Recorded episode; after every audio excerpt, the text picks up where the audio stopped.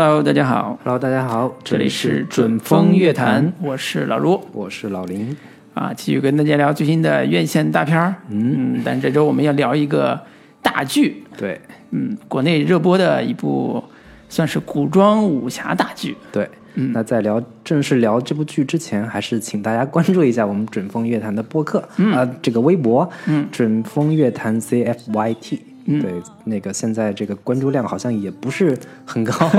希望大家还是能够踊跃关注一下，能在这个微博里面跟我们互动一下。嗯，对，这期节目我们也是姗姗来迟，嗯，主要是我出去浪了几天，哎，跨年那几天去了趟韩国，嗯，然后前两天又去了趟上海出差，所以这个录晚了。哎，不过没关系，好饭不怕晚。是，这个《庆余年》也是到现在为止刚刚播完，算是、啊对，第一季刚刚播完。嗯啊，那这个也是刚刚好做一个小盘点。嗯是那个，反正我是看了差不多三十多集吧。其实我最近事儿也比较多，一直没追完。老卢是四十四十六集，我是都看完了看到还没没有最后要花钱的四十二集，后边几集还要花钱，我就说再等等，得舍不得花钱呗。太舍不得了。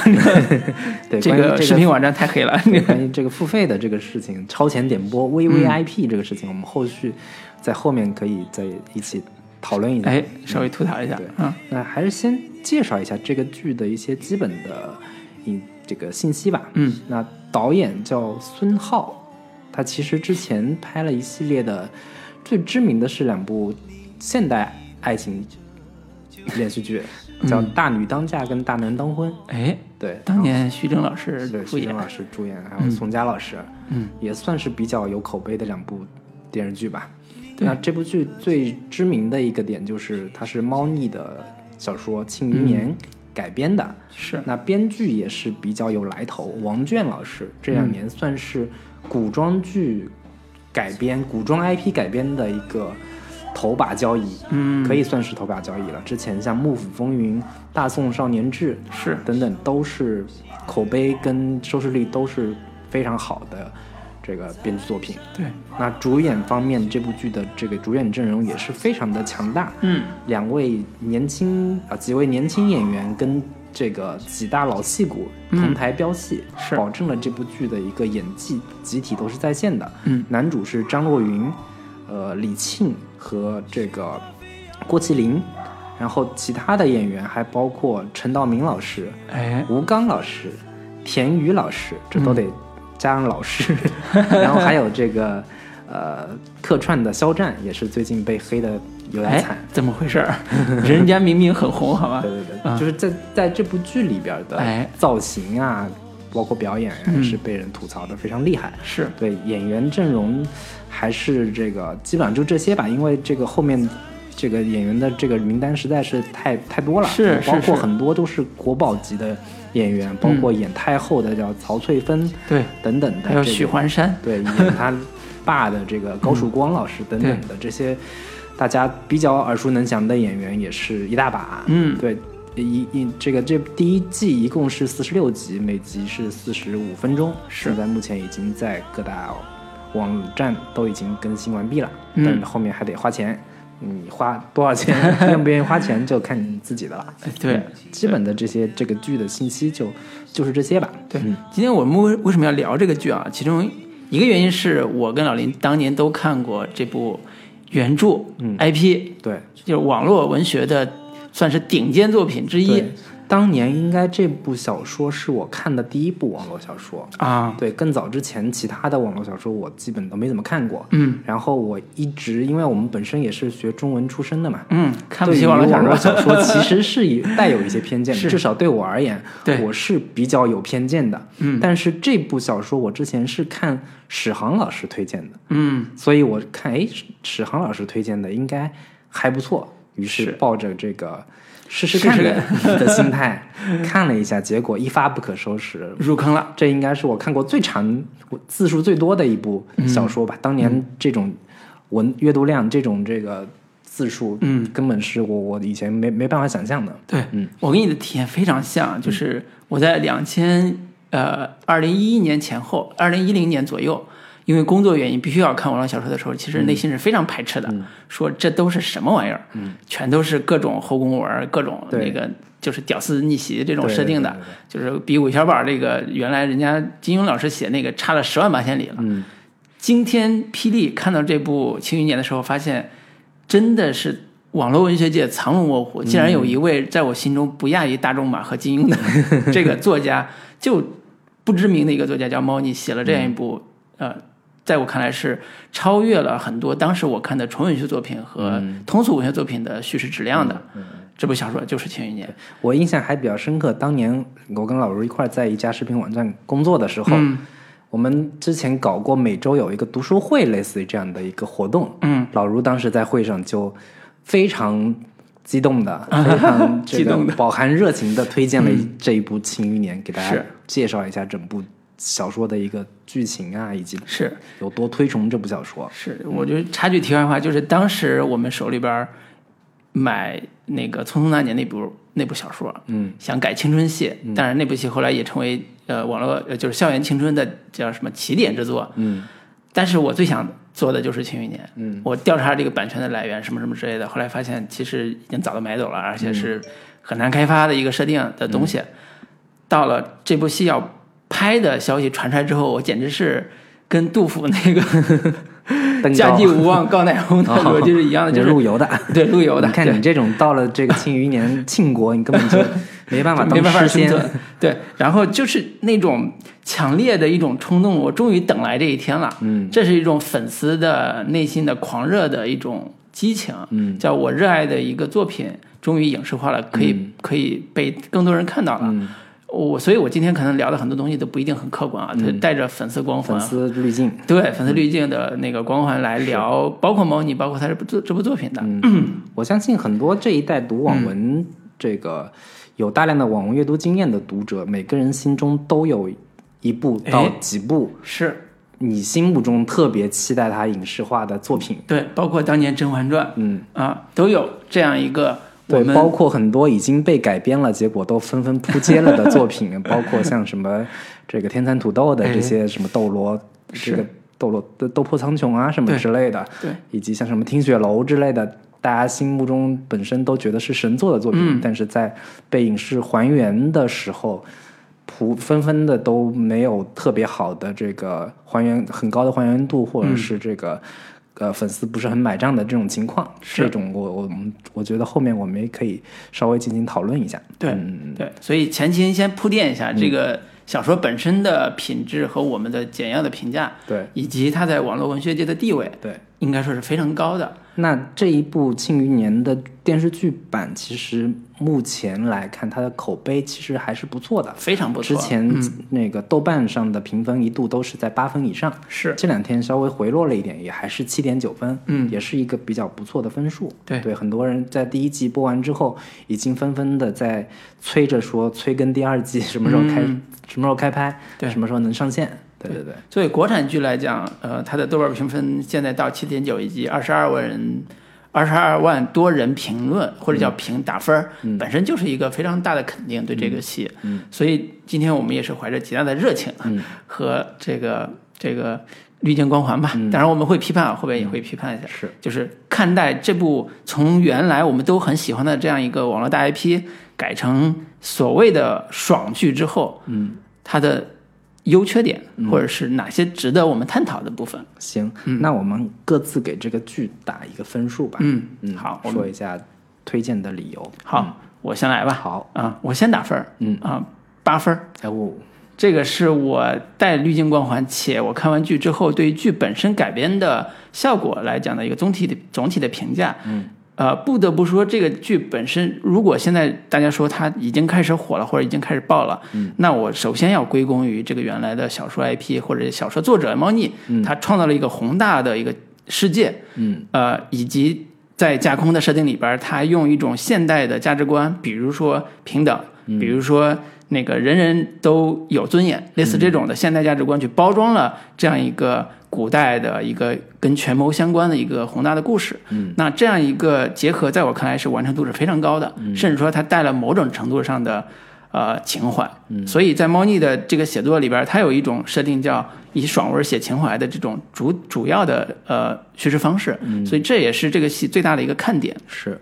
同时这里边也塑造了大量的可爱的、有趣的，甚至说呃个性鲜明的呃角色。嗯，这种角色的呃鲜明度或者叫传承性，我觉得不亚于金庸的很多的武侠小说。嗯，就是历史地位已经可以证明金呃金庸的某些呃经典性和猫腻的某些经典性，在这个维度上是匹配的。嗯呃，二零一七年的时候，人民中人民文学出版社出了呃庆余年的这个全集。嗯啊、那在二零零五年的时候，国内的三十六本的什么《射雕英雄传》也是呃算是北京三联出的，对，所以在现代的传统文学界已经开始承认我们猫腻大神的 历史地位了，对，所以夸他一波也也不容为过。那从剧的角度来讲，他的这些角色也是依然非常的鲜活，这些演员不管是庆帝的扮演者陈道明老师，还是呃张若昀作为一个非常年轻一代的，呃。我不不认不认为他是小鲜肉，他是一个非常有实力的一个一个年轻演员。他对于这个角色的把控和表演，嗯，以及周围的大量的配角，无论是范思哲的饰演者郭麒麟郭麒麟，还是王王启年的扮演者田田宇，都非常惹人喜欢。那一方面是选角选的非常好，包括呃刘刘华老师啊，选角就是费费老那个角色，选角选的非常好，同时也是跟原来角色是大大面积是匹配的。嗯，那这样一个融合，其实基本上做到了一个高效率的工业化的影视作品的改编的一个结果。所以这是一个非常有呃完成度非常高的一个改编，以及呈现出来非常好品质的一个作品。嗯，所以我的分儿就是八分儿。推荐人群当然不说了，刚才已经。如果听到我们的古古玉呼的话，那 个热血的男青年们赶紧去看。当然，我后来也发现这个戏其实吸引了大量的家庭用户，嗯，不管是妈妈粉儿还是中老年观众，看这个戏的时候也觉得很好玩，也觉得很好看。我觉得这个点是其实是非常有意思的。是啊、为什么一些妈妈陪着儿子看的时候，妈妈也喜欢这个戏？就是这里边的情感，我觉得是非常好玩、非常有意思的。呃，稍后我们可以稍微探讨一下这个点。当然，我觉得呃，核心人群当然必须是男性爽文这这批的忠实观众。嗯啊，覆盖人群，我目前看到的已经开始覆盖中老年用户了。我觉得这是一个非常好的现象。嗯，对。然后，如果有女性观众喜欢批判男性，我觉得也可以看看，可以探讨一下里边有哪些让人觉得说，为什么男的喜欢看这种戏？嗯，就跟我们有时候会在想说，为什么有人喜欢看陈情令这种戏的思路，可以做一下呼应和对照。嗯，行，那我跟老卢稍微这个不太一样的，我个人打分是七分，嗯比老卢低了一分。嗯就是在我看来，这确实是一部最近几年完成度比较高的男频小说。嗯当然，也归功于这部小说本身的从改编难度来说没有那么那么大。嗯不像天蚕土豆之类的，或者是唐家三少之类的，他们的那些小说的呃改编难度那么大，因为本身它那就是像天蚕土豆或者是唐家三少本身的玄幻感太强，是。以及所针对的人群也更偏向低龄一些，嗯，以及大量的这种呃，包括世界观设定难以很难一下子被人接受，以及在特效方面的这些制作难度也比较高，这些方面其实是《庆余年》的改编难度是相对比较弱一些的。改编难度相对少一些，嗯，同时它本身的故事情节的一个紧凑度、剧情的紧张度、连贯性都要比一般的这些男频网文纯升级打怪的爽文要来的更好一些，对，或者说它有更多的可看性更高一点。呃文学性会更强一些。就从小说本身的角度来说，带有比较好比较好的文学底子，嗯。因此它改编出来的作品不会那么的显得低龄向，或者说显得很中二也好，显得很这个呃太就是很多可能稍微年长一点的观众就就很难接受。但这部剧它本身的受众群体是比较广泛的，而且我发现这两年其实男性向的穿越小说的改编，其实没有我想象的那么多，是，反倒是女性向的穿越小说成为经典的、成为话题性的作品，其实这两年一直都没少过，包括最早之前的像《步步惊心》啊、对宫啊等等的这这种女性向的穿越小说，什么《双世宠妃》等等的，这些都是比较多。但是男性向的这种穿越剧其实是比较少的。嗯然后这部剧这一部剧通过这个《庆余年》的这个改编，其实是把很多经典的男性向穿越小说的一些经典桥段跟经典内容，在这部剧里面做了很好的一个还原。其实对于大部分观众来说，其实是有比较强的新鲜感的。我能回想起来比较好早期比较经典的男性向的穿越小穿越剧，还是像什么这个那个那个那个那个那个《寻秦记》之类的。嗯，那是那是《寻秦记》早年是黄奕从香港文化传过来。其实国内的应该说国内男频向的穿越小说起点就是《寻秦记》这嗯这一类的。是。当然也有日本的一些 A C G 像的一些东西嗯啊，但是网络文学这一代，其实早年有一一些一一批的，包括像什么回到明朝当王爷，对对就是纯粹的后宫向的这种文儿，就是种马文嘛，就是你你你你到了明朝，你嗯是。你你身边有一群女的，就是这种，在我看来都属于我觉得属于低俗向的，嗯。就属于纯粹以啊、通俗文学的那种猎奇和嗯低俗的这种、这种这种娱乐性的东西来吸引眼球的。是呃，但是直到像猫腻这种作品嗯开始进入到情怀阶段的时候，你会发现，哦，原来人家网络小说除了吸引那帮所谓的底层观众之外，还有一些作者可以写得更、更宏大、更有意思。是。对，那另外这部剧本身的一些演员表演这些层面的一些优点就不多说了，但是这部剧本身对我而言，其实算不上有太大的一个惊喜，只能算是一部制作比较精良，而同时也还原了一部本身质量还不错的网络小说，嗯，仅此而已，并没有更多的一个让我非常兴奋，或者说让我能够完全沉浸其中的这样的一个观剧的体验吧。嗯，就是对我个人而言，网文尽管《庆余年》是一部非常优秀的网络小说，但是网文以及它所代表的本身的价值观，对我而言，我一直都是有一定的偏见的。嗯，就是它本质上还是一部呃爽文，嗯。尽管你在里面加了再多的情怀也好，嗯。加了再多其他看起来显得跟其他网网络小说不一样的东西也好，但是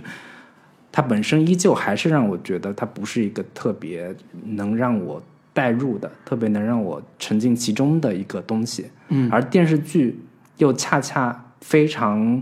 呃适应，或者说非常呃倒退式的回去把它还原成了一部纯爽剧。在我看来，它里边加入的那些原本在看小说时所体体验到那些情怀的那部分，反倒让我没有什么太大的代入感，反倒是让我觉得是另一种俗套的东西。嗯所以我我其实对这个剧的本质，我看来还是一部爽剧。当然爽，爽剧没有什么不好，但是也没有什么太值得让我很夸耀的地方吧。嗯对，基本的观感就是这些。好好，那我们其实这个站的立场都是呃相似的，嗯。但是标准不太一样。是，对，在我看来，爽剧的爽点只要你给到了，嗯，而且它有一定比大多数人对爽剧的处理或者爽文的处理有高明的地方，在我看来就属于。我可以夸夸夸他已经，就是网络上当然有已经有所谓的学者啊，这个学者派还是很厉害的，就是是。人家已经可以把猫腻从大神级作者，夸到大师级作者啊，这，这这个我我是有点那个接不住啊，但是看人当年金庸是花了多少时间写了多少部作品，是是是。才才勉勉强强的嗯。可以被冠上大师的名号，是，而且当年也引起了大量的争议。当然当然当然，金庸自己背这个大师的名号，也觉得有点颤接不住了。颤巍巍的，对，在王朔的批评下，对对对，是，所以所以这个有时候也不也是呃粉丝滤镜加持加持下的一种一种捧杀吧，在一定程度上是捧杀。但是我觉得呃刚才对刚才说那个出版的事儿，可能有一个小纰漏，就是两千一七年人民文学出的是他的那本儿呃呃那个《择天记》呃不是《庆余年》。对《择天记》其实是我也不算很喜欢的一部作品，嗯包括猫腻的很多作品也不是我最喜欢的一个作品。嗯，那今天我们聊这部最喜欢的《庆余年》的时候，呃，带着粉丝滤镜，我们先夸一夸，好吧？嗯，先先先来找找它到底好在哪里？对为什么它会这么火？对应该是今年年底呃最火的一部爆款剧了。是是，甚至说呃，在在我们的这个行业内，对于男频向呃剧对，已经开始心灰意冷，觉得说已经完蛋了，彻底做不了了。之前拍一部折一部，包括择天记啊、对江夜、江夜对然后那个斗破苍穹，哎，那个是武动乾武坤动乾坤，嗯，等等的这些对，男性全部扑街的对。前提下，出现了一部男明星的爆小爆款，，无疑是一剂强心剂。对，对，所以也是很值得探讨的，嗯就是在大连的女频的，甚至叫大女主戏，嗯。撑着屏幕，撑着大家电视上的屏幕开始看的时候，嗯恰恰就有一部这样的《庆余年》站出来说：“我还没死，嗯，我还可以再坚持一下，我还可以给大家一个信心，叫男频向的东西是有人看的，是能拍好的。嗯，这这个意义，我觉得还是很振奋人心的。作为一个 我们两个男性读者啊，那老卢，你作为这个小说的一个死忠粉，嗯，那你在看完这部剧，再对比小说的时候，你觉得这部剧，嗯，对你而言改编它改编的最好的地方，或者说它让你最印象深刻的地方是什么呢？嗯，首先刚才也说这是一个经典 IP 的改编嘛，嗯，那前提就是有大量的原著粉会对改编指手画脚。嗯这个在一开始播的时候，我也开始看弹幕大家的反馈。其实在，呃第一波的核心粉丝在呃评价的时候，对这部剧的评价应该是非常正面的。嗯也是代表我个人的那个那个看法，跟我个人看法一样，就是它的改编在一开始给我们的体验是尽量的保留住了原著的精髓，同时也做了在剧情或者是因为审查的原因做了一些合理化的改编。嗯，所以在改编的角度，从粉丝的角度来看是非常合理和成功的。那它的技巧非常非常的清楚，就是比如说这里边有跟审查明显有抵触的关于穿越的设定，嗯，呃，它其实做了科学科幻式的改编，对，比如说，呃，穿越，嗯。一个呃濒死的范闲这样一个年轻人，嗯。呃，穿越到了古代，那这个设定在现有的审查体制是解决不了的，嗯，所以他就做了一个叫我要写毕业论文，嗯，我要我要写一个，你这毕业论文怎么写成小说了对呢？我我们文学系也可以啊，对，所以通过这种故事套故事的模式，解决了所谓穿越梗的设定，，其实我们也算是自己做这种这种网络小说开发的工作的嘛，也这经常会面临这个问题我们非常嗯。头疼的一个问题就是到底怎么、怎么着能规避审查？因为网络小说有大量的都是以穿越、呃或者重生等等的这些梗为核心的这种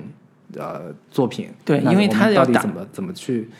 对怎么去规避这样的一些问题呢？嗯。对，其实《庆余年》也算是给大家做了一个很好的一个范例吧。嗯，这种你你其实也谈不上有多多高明，嗯。这个这个方式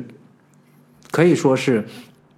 快速的在前 第一集交代一下，嗯。后面也就不提了，我就套了这么一个壳，是。让大家明白说嗯。我实在是这个无奈之下做的这样的一个选择。这嗯大家所看到的其实都是一本小说，对，有现代的一个一个一个学生在对古代的世界进行的一个一个探讨，然后加入了一个科幻的一个元素、嗯等等对吧。嗯，我觉得他让我最惊讶的是，其中有一集，呃，范闲读到他母亲留给他信的那一段不知道你有印象没？我应我有，对，那一段儿其实是我都忘了原著小说有没有这段，我记得是没有的。嗯，其实他是做了科幻架空设定，呃，因为这个古古代世界，就他穿越回去的这个古代世界没有明确的朝代，嗯。那这里边儿就有一个所谓的呃嗯设定问题，嗯就是你穿越你写的故事到底讲的什么什么时时代的事儿，嗯。以及中间出现了一个大的非常重要的现代化道具，就是木木箱子里边有一把呃狙击枪。你这个 我觉得这个完全无所谓，因为已经播了，对。已经播了。这等会儿我们可以聊聊这个剧透的事儿，挺有意思。就是它里边有一个非常古代世界出现了一把现代狙击枪，这个设定怎么圆？嗯圆不回来。嗯，所以他就做了一个科幻设定，叫这个世界已经因为冰川世冰小冰川世纪和大冰川世纪做了很多年的叫人类毁灭又重生的这样一个设定。嗯那在这个设定之下，其实人类有现代文明也也某种程度上退化到从零开始，嗯就重新建了一个新的文明。那新的文明可能现在只是古代的这个语境，所以他解释那把枪怎么合理化的问题。我觉得这个设定是我在原著里边没印象的。嗯，然后他在加到这个地方之后，呃，算是非常既能过审查，又能解释很多没看过小说的人对于这个枪的一个设定。因为我在知道这个剧要改的时候，我第一反应是这把枪怎么办？嗯太难解释了，你无法解释，除了穿越之外，你无法解释这个点。但是他通过这种所谓的人类进化的小冰川世界、大冰川世界这个点解释了。嗯，虽然也很硬，但是我觉得我能解释的，我能，我能对，我觉得这个可能对于很多观众来说，它是一个非常耳目一新的一种解释方式吧。我不确定在小说里面是不是最终是给出了一个这样的一个解释。嗯，因为他本身猫腻在写《庆余年》以及后面那个呃江夜呀、等等，还有好几那另一部作品叫什么来着？剑客啊，剑客，嗯，对他们都是一个连能连宇宙的，对，就其中包括五竹这这个身份，在在 嗯。在剑客里边也是另一个身份，嗯。对，具体他他的一个我因为我我后几部小说也都没看，我不知道他具体他的这个宇宙是怎么怎么连通的，嗯，他有一套自己的解释方式，但是对于很多观众来说，他这样的一个解释方式，这个世界观的一个架构，对于看一般的传统的穿越小说的或者穿越剧的男频穿越剧的观众来说，他是呃比较耳目一新的，或者说对于没看过网络小说或者说没看过这一类穿越剧的观众来说，它也依然是一个非常新鲜的一个设定跟体验。是是，尤其是对于很多年轻观众来说，大家有玩游戏的经验嘛？嗯，你玩游戏的时候，很多像《文明》这样一些这种呃游戏，它里边也是很多从最早的这种原始社会开始，嗯。一点点看文明怎么怎么发展，对。你怎么怎怎么样把这个技术发明出来，嗯。呃，文明怎么怎么一步一步推动，嗯。这这些都是还挺有呃代入感的一个设计。是是，所以在改编难度上，其实只要把这个问题解决了，后边的问题都一通百通，就就是一马平川。是。那保留所谓保留原著的精髓，作为改编它的最大的优点，就是因为它原来 IP 作为一个爽文的，我刚才讲叫以爽文写情怀这样一个设定的一个剧，或者设定一个一个一个作品，在现在的这个剧的故事情节上和人物设定上。几乎非常完美的呈现了，甚至说比原作的有些情节可能设计的更更得体一点。因为原作里边对范闲的人物其实是非常的腹黑的，嗯，就是它里边有非常权谋的那种那种元素。嗯，呃，虽然它是打着嗯平等或者是自由的人格去实现的，但是其实是有非常腹黑的那个那个作品，以至于这个作品在一开始宣传的时候是以。呃，古代权谋巅峰之作这个角度来宣宣传的，但是在剧改的时候，你会发现范闲这个人物变得呃平和很多，嗯，呃，他的所谓腹黑或者他的所谓的爽文反击，呃，打脸路线都是建立在情感模式上，比如说他跟滕子京之间的兄弟情，虽然是个小小护卫，但是这个是他进入复杂的人成人世界的第一个好朋友，嗯，那他的死对他来讲是一个巨大的影响，以致他要为他复仇，哪怕这个人是长公主要杀他，他也要把长公主搞下去。就是这这是一套爽文逻辑里边非常好用的一种情感模式，叫呃士为知己者死，那我就要为我最好的朋友去复仇。是。那这种情感逻辑作为爽，在原来小说里边写的也非常的好看，嗯，然后在现在这个故事里边也非常的好用，嗯，同时它大量的金手指设定在现在这个版本里边剧里边依然完美保留，嗯，比如说呃范闲作为一个私生子，常年寄生在儋州，长成人之后进入到京都，嗯，刚刚进入京都就发现自己已经名扬天下，因为有一本书叫《红楼》，对，红楼是大家都知道是曹曹先生的作品，嗯 他也说这是曹先生作品，不是我写的。但是因为他有了这样一个自己写红楼名扬天下的这个历史嗯设定，所以他迅速的成为世子们争相观看的一个、嗯一个对象，或者是名满天下的一个设定。然后同时，他还有一个刚才说背古诗这个设定，在剧是剧里边也是一个特别有华彩的一章。嗯，他如何像背唐诗三百首一样，震惊了整个朝野对和国外的使臣，对对对，然后成为一个所谓的天下第一文豪，这种设定就是下凡，对，实现下凡这种设定就是一个金手指，就是一个爽文逻辑里边特别典型的。我穿越为什么穿越？我穿越的目的就是带着现代所有的碾压式的情商、智商和知识储知识储备，对古代的不管是大学士还是大文豪的碾压，这种爽感是男性爽文逻辑里边最典型的一种爽感逻辑，是。在这个剧里边是完美保留了。对这部剧，其实就是说白了，就是对于名场面的一个非常呃精准的还原。嗯，就是当时我在看小说的时候，尽管也会在想说你，因为原小说的一个设定是范闲是一个瘫痪病人，对，对，在床上他的现代版，对现现代社会里，嗯现代他是一个躺床上躺了好多年的一个人，但我当时看的时候也会在想说，你真能把一本《红楼梦》全给背下来，背下来，嗯，然后还能给这个默写出来，给给到这个就带到一个新的世界里边。但是嗯看小说的时候，还是觉得说，哎，这个不能那么细对吧？就就是爽文嘛，嗯就无所无所谓了。以及他在这个宴会当时能背出好几百首诗。诗，你这是当当时有多闲？是。对，但是在看剧的时候，我看到他在这个诗会上背那首诗的时候，嗯，其实那个震撼感还是比较强的。是，因为这本身也是小说里面的一个非常经典的一个场面。嗯，猫腻自己也说了，他当年在写写到这一段的时候，嗯，也是读者的反馈也非常的强烈。嗯，然后当太爽了，当时这个月这一张月票榜第一，对。对等等这些事情，就这他在还原他整整场诗会的时候，用各种的视听语言的方式，嗯，来呈现出来。我原先在想说，这呈现出来会有多尬呀？因为你看小说的时候，你你是你就爽了，对你就爽一下就过去了，对，但是你真的看到一个人他念出来好几百首诗的时候，还是觉得有点儿，嗯，有点儿奇怪，有点儿怪异。但是在看这个剧里边的还原的时候，我觉得还是比较能让人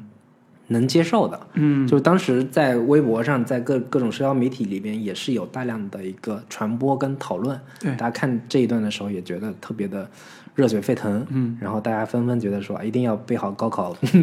个 古诗古诗词呀，将来有用对，将来你要真穿越了，你到到另一个世界也是能够拿来装逼一下的。嗯嗯，对，所以这里边男性爽文里边有一个非常典型的呃那个那个逻辑，呃，就是之前我们也两经常说嘛，呃，男性爽文里边有两大主题，对，一个叫建功立业，嗯，一个叫美女如云，反正就是你得满足这两两条，才能让男性在看这个文章的看这个小说的时候能够特别有爽感。嗯，那猫腻在处理这种爽点的时候，其实基本上在原小说里边是写的非常的清晰的。嗯，就是所谓建功立业，就是他进入到呃刚才说的京都之后，帝都核心之后，他用自己的食材，用自己的所谓的计谋，嗯，呃，一是帮自己立足，嗯，呃，同时在在所谓宫廷权谋之中左右逢源，嗯，呃，成为所谓的重臣、国之重臣的这个、这条路上，一直都是属于编剧开挂或者叫、呃剧剧情开挂的模式，嗯，呃，以至于后来网友吐槽说。范闲之所以这么牛逼，不就是有五个爹吗？对啊，他有他有最好的老师，只教他用毒的费老，废了啊，对他有最好的最好的仆仆人吧，或者叫、叫五竹叔，嗯，功夫最强的一个一个战士是，啊，他有一个他的所谓的呃女朋友或者老婆的呃爸爸是当时的宰相林相。嗯，对他的最好的或者是背后的最强大的守护者，嗯。是监察院的那个轮椅上的 对轮椅上的那个老头陈平平，嗯，呃，当然他的亲爹所谓的亲爹、嗯。范建。虽然是个户部侍郎，或者叫户部，就算是户部侍郎，嗯，呃，官儿小，但是跟皇帝是一起打江山出来的，嗯，地位也非常高，嗯，那当然我就不剧透了，还有还有一一些非常高端的，他的人人脉网，也是在这里边儿是作为他的金手指设定是。来看展来开展开展的，所以男性看的时候，你就觉得说，范闲这样一个角色，他虽然起点是比较低的，私生子，然后又是在偏远的儋州，就是海南儋州生长的，然后但是他的一路上都有名师指点，嗯，都有所谓的高人相助，对高人相助，权贵结交，嗯，呃，大皇子、二皇子都跟他抛来橄榄枝，就这条路对他来讲是相对比较平坦的，是满足了绝绝大多数男性在看的时候的歪歪感，以至于有的女性观众说。这太酸臭了，你知道吗？就 你这种男性简直是，就是所谓的白日梦到极点。但是它还好的一点就在于说，它里边它不是一个种马文，嗯，就是它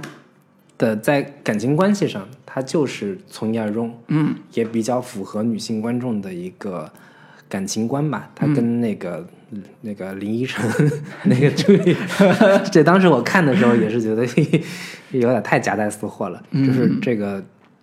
女主李沁演的这个这个角色。她也是从一开始第一次见到他的时候就是那个鸡腿女孩，嗯，然后之后也就是一直都是跟这个女孩在一起，包括在小说里边也也都是遵循着一夫一妻制的 这样的一个原则。对，小说里边有一些情感波动，但是核心还是在这条情主线主线情感上。那这是他爽文逻辑里边一个大优点，就保留了他的灵魂。嗯，那我想说的还是刚才说他的情怀部分，嗯，是在我当年看小说的时候，我都特别热血沸腾的。嗯，其实。爽文是一个勾引着你往下看的一个点，但是你要知道，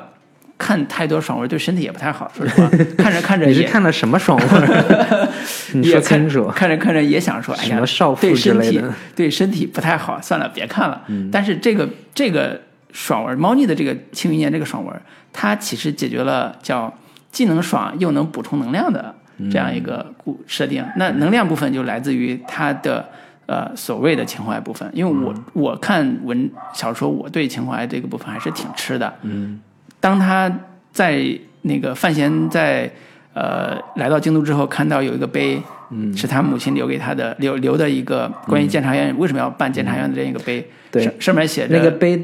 原本这个尺度更大，后来 改了，改了，对对对。对。对，他说那个 碑上就写，我希望倾国之法 为生民而立。不因高贵容忍，不因贫困剥夺，不无白无不白之冤，无强加之罪，尊法如仗剑，破呃王良迷迷松，不求神明，就是这种现代的对于所谓的法治价值观，你放到一个古代的这个环境里边，其实是非常违和的，在一定程度上非常违和的。嗯。但是当有一个年轻人秉持这种信念。开始在所谓权谋世界，我们经常看到古代的这种权谋啊、争斗啊、皇子争位啊这种权谋世界里边开始生存的时候，嗯，你其实对他是有一种强烈的呃是。认同感的。原著小说是《美国独立宣言》哎。的原文。是说，我们认为这些真理是不言而喻的，人人生而平等。造物者赋予他们若干不可剥夺的权利，其中包括生命权、自由权和追求幸福的权利。为了这保障这些权利，人类才在他们之间建立政府。而政府之正当权利是经被治理者的同意而产生的，就等等的这一系列的。嗯，当时在看的时候，这对 是是不是有点这个超纲了？嗯，对，因为他这个逻辑，他这个所谓的宣言为什么要刻在是碑上？嗯，其实就想立法嘛。嗯，所以立法概念就是你要在一个古代帝制皇权的环境下立一个现代民主的碑。是，那你这种。设定能不能成功呢？嗯嗯，你就这么想吧，就是他他幻想的一个世界，就是未来当人类灭绝之后，在我们的国家里面重新再来一遍的话，嗯，我们应该走。另一条道路是，所以这种情怀梗对我来讲是非常受用的。嗯，我在爽文逻辑里边，在古代权谋故事里边，我其实特别想看现代价值观的一种体现，但是它是一种白日梦的体现。嗯，那范闲这样一个年轻人，他能不能突破所谓皇权限制？能不能最后完成他的跟他母亲叶青梅相关的关于监察院的这个立碑立法的这个设定？那也是一个吸引我往下看的一个很大的动力。嗯，当然这里边还有一个。设定就是他跟皇帝之间的关系，在最后故事结局的时候会有一个特别大的表达表达，也跟这个立碑有关系，跟他母亲呃为他母亲复仇也有关系。那这些都是这个故事里边非常呃现代感、非常有情怀的一个表达。是，尤其在他母亲这边，我们当故事走到一定的阶段的时候，会发现他母亲当年立这个碑的原因也是有所谓改造社会，或者是对社会有。有有以现代为名来改改造社会的这种企图的，嗯，那那这种就有点最终没有成功。对，那这种就有点像革命尚未成功，同志仍需努力的，他他的下一代又开始继续发起奋 fut 了，就是继继续开始努力了。嗯嗯，我作为一个特别喜欢晚清史的这样一个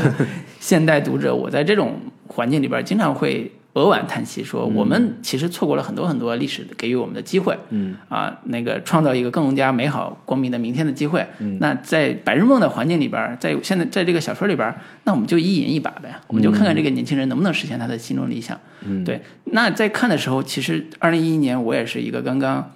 啊，不是刚刚进入社会，进入社会好几年，但是已经开始反思说，我应该以什么样的姿态在社会立足的时候，我看到这部这部小说给我的冲击也是非常强的，因为小说里边经常会写说，呃，范范闲其实是一个不愿意下跪的人。嗯他带一个现代的视野进到古代皇庭的时候，他也不太想跟皇上下跪。在剧里边这一点也体现的特别明显。嗯，这里边其实暗含了一种呃所谓的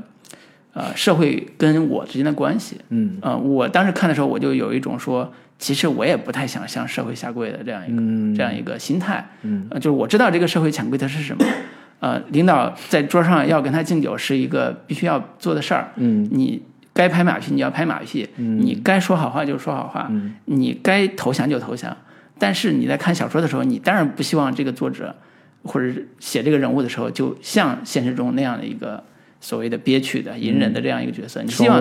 对你希望他作为一个年轻人，哪怕在帝制皇权这样一个森严等级之下，他也任性妄为，他也按照自己的理想，按照自己的价值观去做事情。就这个是在我二零一一年看的时候，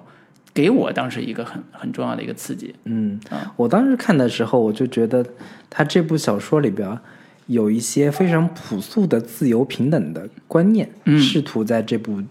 他的作品里面向读者进行传播，是，向读者进行普及。我觉得这种 对这种 这种尝试是比较好的，至少比。一般的那些网络小说，纯为了我升官发财，我这个嗯怎么着，对抱得美人归，对，然后最后怎么这个出人头地，比那个稍微要更呃高级一点吧。至少是更现代一些。是是是，它不是帝制皇权那一套奴才模式了，嗯啊、它是一种用现代的价值观和现代的思维想去做一些改变的事情的这种理想主义的这种情怀了。哪怕说他是一个在爽文逻辑下，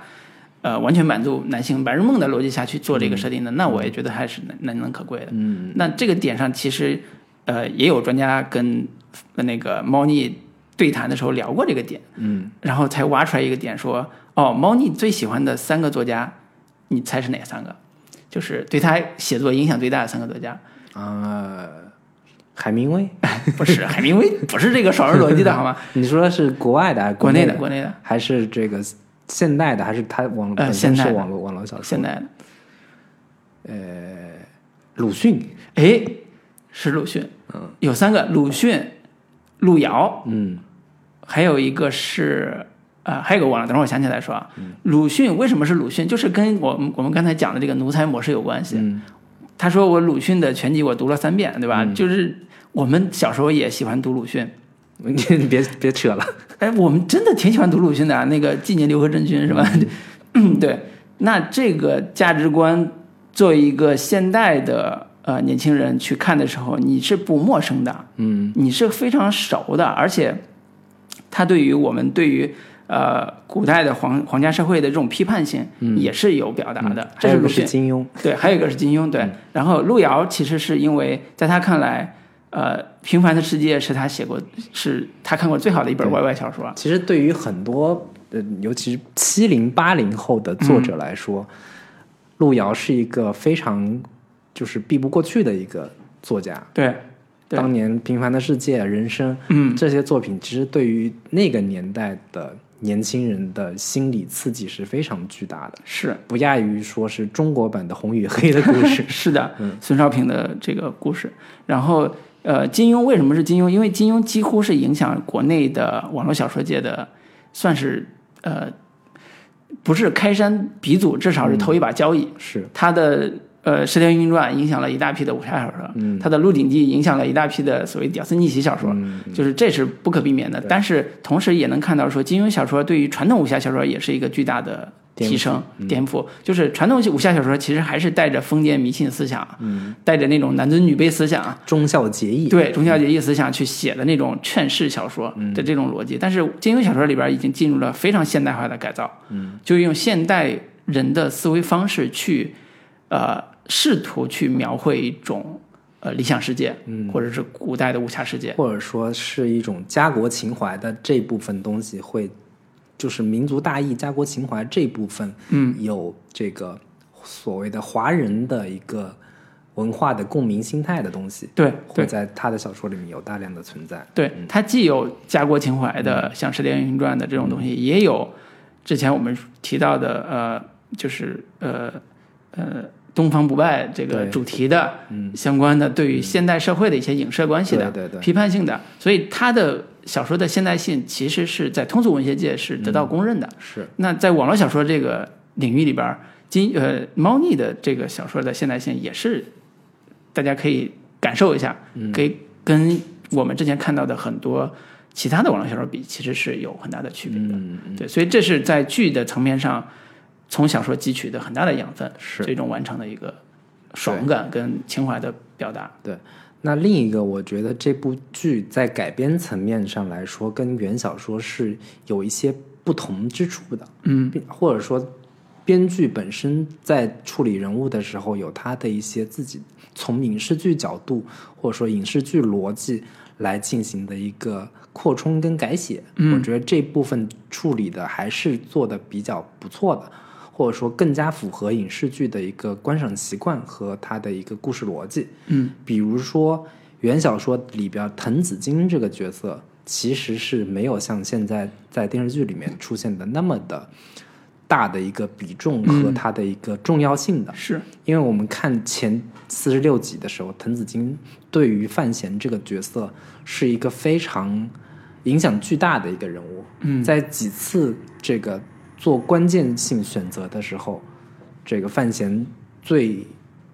呃重要的一个心理动机，嗯，就是为了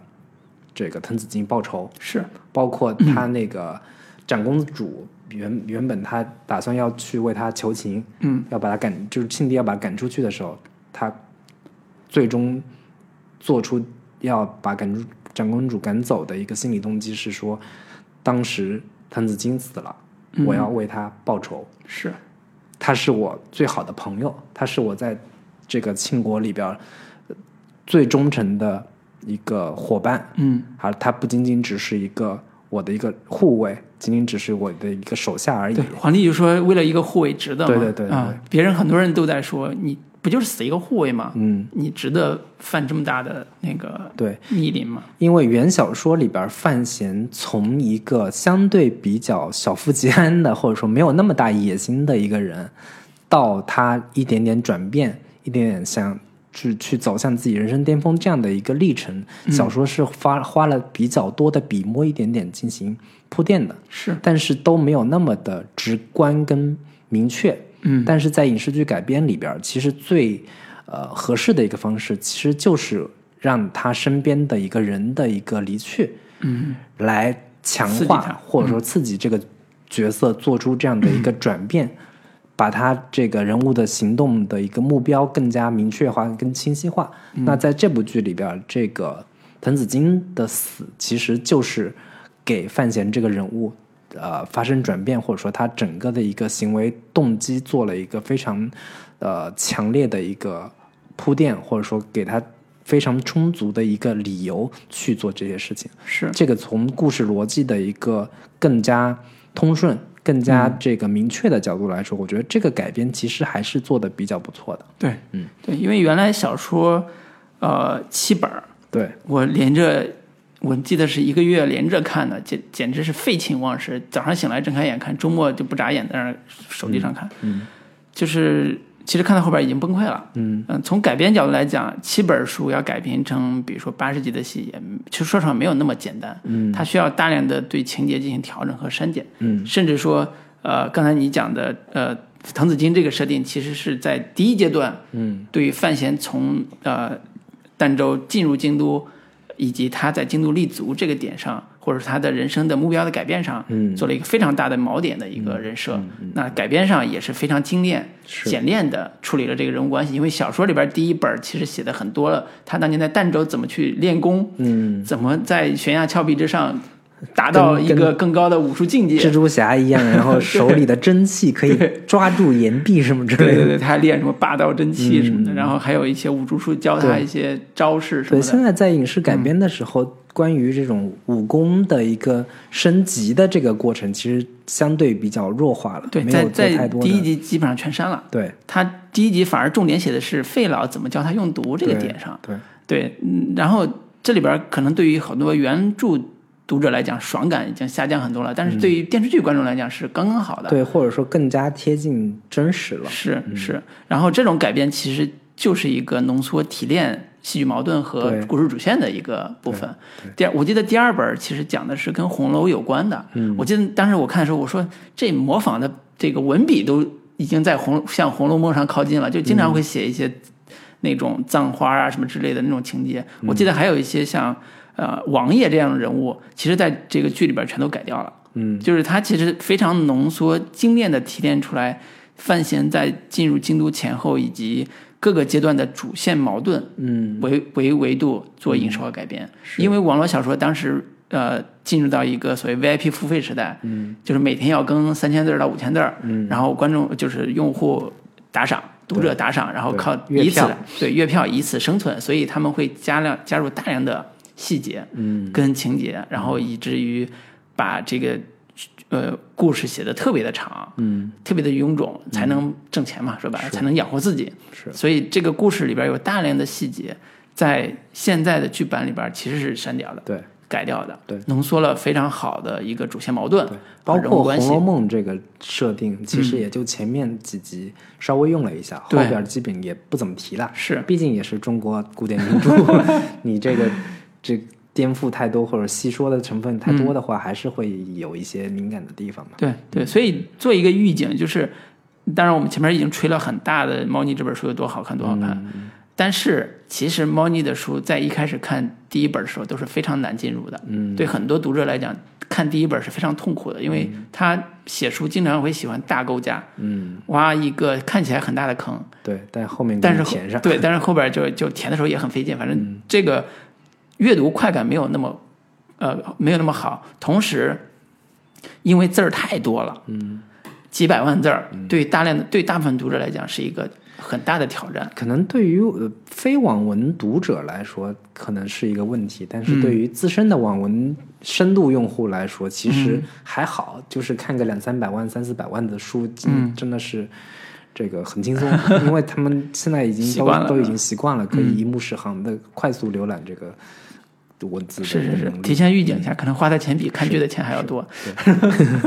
我对，另外我是觉得他这剧里边做的算是比较好的地方，就是他就是滕子京是一个比较明明显的一个案例吧，嗯，就是他把很多原本小说里面看起来是一个过场人物，嗯，或者是没有那么重要的角色，他加了一些细节，让这个让这些人物看起来更立体，嗯，更丰富。因为主角本身在这么大体量的小说里边，他们有大量的细节跟这个描写，把这个人物给丰满起来。但是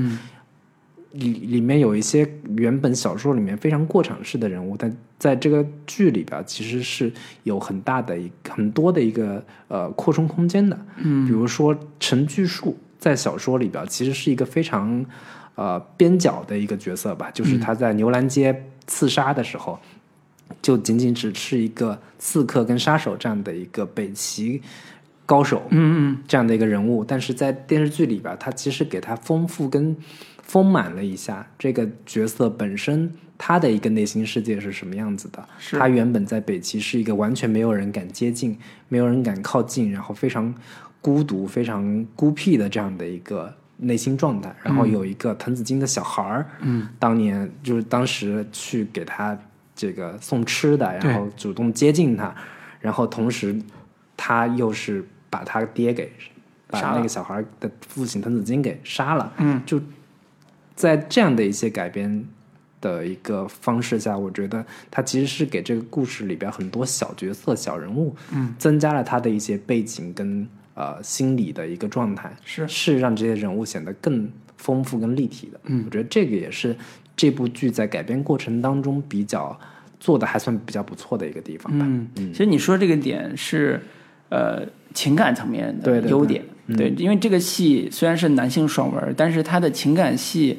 在我看来，呃，跟之前很多古装戏的情感调性稍微不太一样，嗯因为这呃古装戏更多是强调。嗯尔虞我诈、你死我活，非常非常残酷的这种宫斗啊、阴谋啊这种的。那这个戏里边当然也有这种元素了，但是你看的时候还是会觉得里边很非常多温暖的情感的部分。嗯，你说这个刚才说的这个是一个点，同时你看他进入到呃范府之后，对，他的小妈跟范思哲很快就转向了，因为原按照之前的不管是种田文啊还是什么这种嗯。宅斗的这种设定，嗯，跟小妈至少得斗斗斗好几番吧。是，呃，然后你因为一个私生子进了一个自己自己的所谓爸爸所在的这个大宅邸之后，嗯。跟这个少爷就是樊思哲，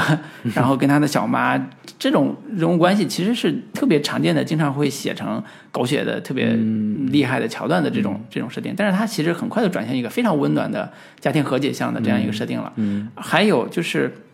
你会发现这里边的权谋一旦涉及到范闲的时候，很快会转入一种温情。嗯。比如说陈萍萍，嗯，就是这是一个杀人不眨不眨眼的一个坐在轮椅上的一个大魔头，对，庆国人人闻风丧胆的一个是是就是一个这样的一戴笠式的角色。对 对监察院吧，就是东厂的那个概念的然后也特别阴险的一个老头儿。嗯，但是眼线画的极浓。本来那个吴刚老师的那个双眼皮也割得很厚，反正对。然后这样一个人，他每次跟范闲在一起相处的时候，他总会非常深情的怀念起他跟范闲的母亲叶叶青梅的那种私人友谊，嗯。然后会让人怀疑他俩有一腿。对对。我是不是你的儿子呀？对，然后就觉得你在搞毛，就是嗯。故人之、故人之子的那种情谊，在他身上写的特别的浓厚。嗯。而范建这样一个他的所谓的亲生父亲在，在一开始也是各种为他儿子去，呃呃叫什么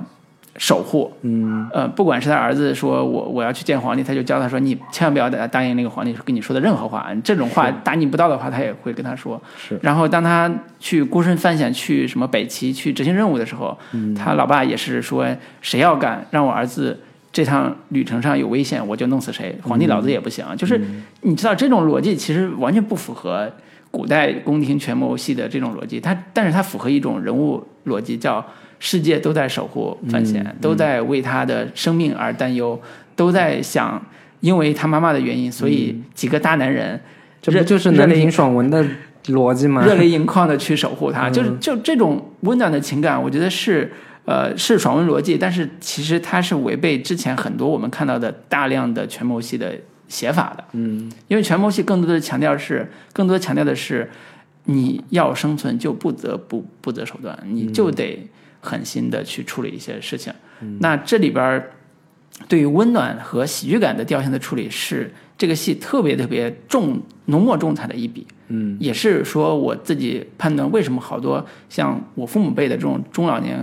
观众喜欢看的一个很大的原因，嗯因为它还是挺轻松、挺温暖的，嗯尤其涉及到一些呃像王启年、像那个樊思哲嗯。这种这种，包括像呃林呃就是林福林相的大呃二儿子，嗯，就是这种家庭戏的时候，依然处理的是相对温暖。是这个我我觉得也是另一个这部剧的一个优点，其实同时也是王倦作为编剧本身的一个他个人的风格吧。嗯，在这部剧里面有比较好的体现，因为这个小说本身就是有有里边有很多的相对比较轻松幽默的一些桥段，嗯。而同时王倦也是一个特别擅长在古装剧里面加入轻松逗趣的搞笑桥段的这么一个人，嗯，但同时他的那那些搞笑方式，呃，不会太违和，嗯。或者说不会太尬，不会太过度、用力过猛的感觉。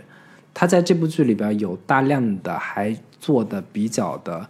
尺度上做的还是比较呃合适的这样的一个幽默方式，嗯，让整个剧的一个氛围，让很多观众在看这部剧的时候，那种轻松感、愉悦感还是比较强的。这个轻松感、愉悦感主要是来自于像王启年跟范思哲这两个活宝型的角色，在这部剧里边的一些轻松逗趣的一个展现。我不，我我我印象中，在小说里边，王启年的这个角色似乎没有像这个没有那么重，那么的重，以及他有这么的呃。特鲜明的一个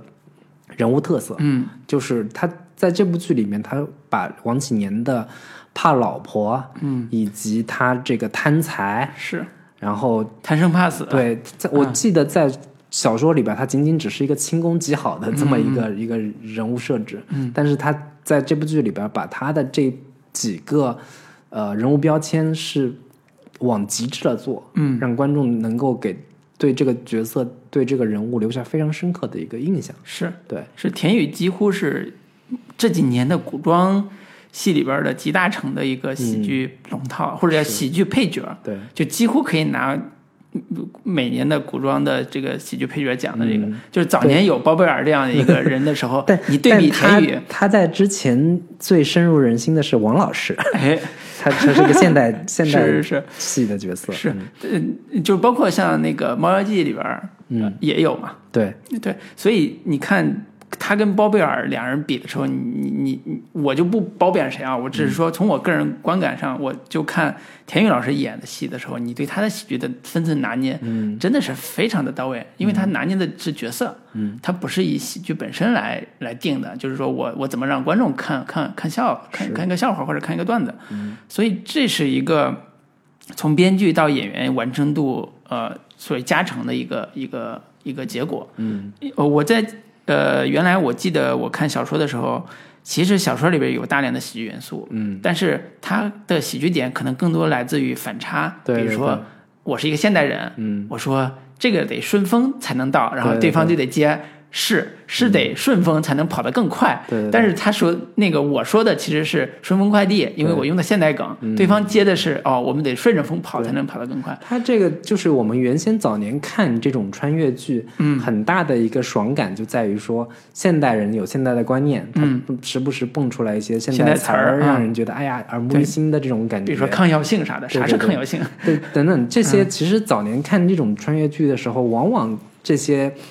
很多编剧会用力过猛，把这个东西作为重点，大肆的在这个故事里边去呈现出来。嗯，但是《庆余年》里面其实相对做的还比较的，呃。用量药量适中，是。就相对比较克制一点，没有那么大肆的去用这种现代梗来来自制造喜剧效果，但是时不时的来一下，观众听着也会觉得挺耳目一新的。对，就很多也都是以前是可能说是现代科技怎么着，我们现在有有个什么东西，我们现在有麦当劳什么之类的，放到古代怎么样？但是他现在在这个剧里边。其实更多的是来自网文里边，就是对于现在很多年轻人比较熟悉的吐槽的方式，或者说比较流行的网络用语，对，在这个剧里边去展现出来。就是我最刚看完的那一集里边，都在在讲说，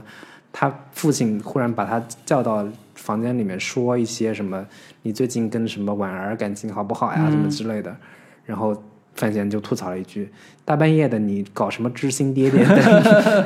对对对对，知心姐姐就欢迎到到知心爹爹等等，这这些梗其实还是比较有意思的。对，而且同时本身它的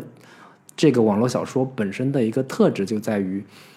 嗯，范闲这个人物是一个俗人，嗯，他的这种俗跟世俗性、市民小市民的这种特质，嗯，其实在小说里面体现的是。非常充分的是，同时到还原到影视剧里边，其实在这部分也是有做了比较不错的一个还原，嗯，而且这种喜剧方式在小说里面看着有意思，在看剧的时候其实也会有一些耳目一新的感觉。就在原先我们看一般的传统的穿越剧或者说这类剧的时候，不太会去这么呈现、这么展现，包括像范闲这一类的。比较世俗化的人物在电视剧里面都不太常见，就尽管我们日常生活当中会有大量的显得比较腹黑的、显得比较庸俗的东西，但是在电视影视剧里面，其实比不并不是那么多的去呈现出来，但在这部剧里边，很典型的，比如说那个范闲刚到了这个京都，进到这个大宅子里面，一开始他那个小妈还对他挺防备的，嗯，但是一旦知道说当年就是当时他在儋州被刺杀呀，最大的嫌疑人可能就是他的这个小妈的时候，立马态度来了一个一百八十度的大反转，嗯。两人一下子好的跟穿一条裤子一样，然后互相特别，两人在他父亲面前，呃，半真半假的这种，哎呀，你这个东西好吃，怎么怎么样，两个人像像是一对亲生母母子一样这种关系，就这种反差感，其实我们在可能以前这个周星驰的喜剧里边会看到类似的这种展现，但是在这部剧里面，其实他就比较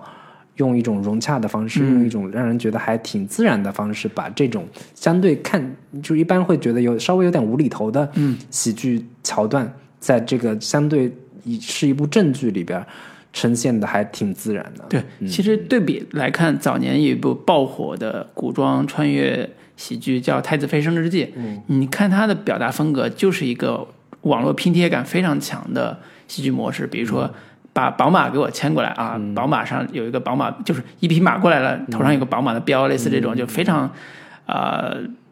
拼生硬的这种网络拼贴的方式去做喜剧点，对，那这个里边其实是呃融洽的融入了很多现代的流行元素，对，啊和语言方式，制造了一些喜剧小笑料，但是它的主线的故事和主线的情境上依然还是走的是合理化的处理方式，它没有那么大的网络性，它没有那么用力过猛的，就是原本可能周星驰那种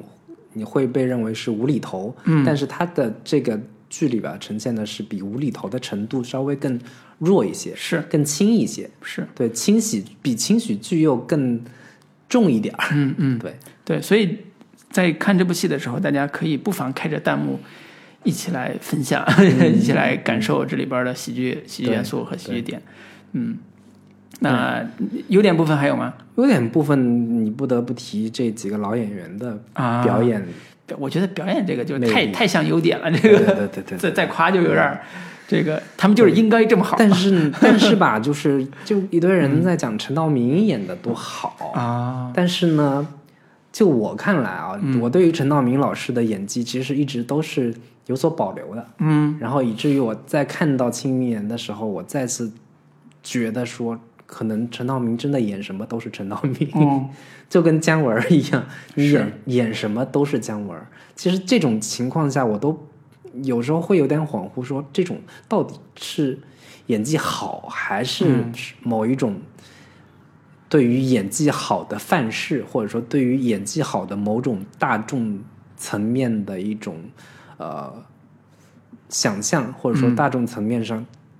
觉得。好演技就是这样，但是到底是多好，还是说会很多人觉得说，其实陈道明演技也就是那样？其实我个人也会有一点呃模糊，或者说没有那么有一个明确的一个判断标准。嗯嗯，那是缺点部分是吧？就是你这个其实也也也很难说是有点缺点。咱们有一次聊到陈道明老师演技的时候，好像我说过一个观点，就是呃。陈道明的演技跟哦，对我说阿尔帕西诺的时候，对，对我就是说阿尔帕西诺的表演其实是某种呃夸张的歌剧式表演，嗯，就是他是他跟德尼罗就是罗伯特德尼罗比，我更喜欢罗伯特德德尼罗的表演，嗯，对，就是跟陈道明刚才你说陈道明的那个逻辑其实有点像的，就是为什么这种表演在比如说我们看来是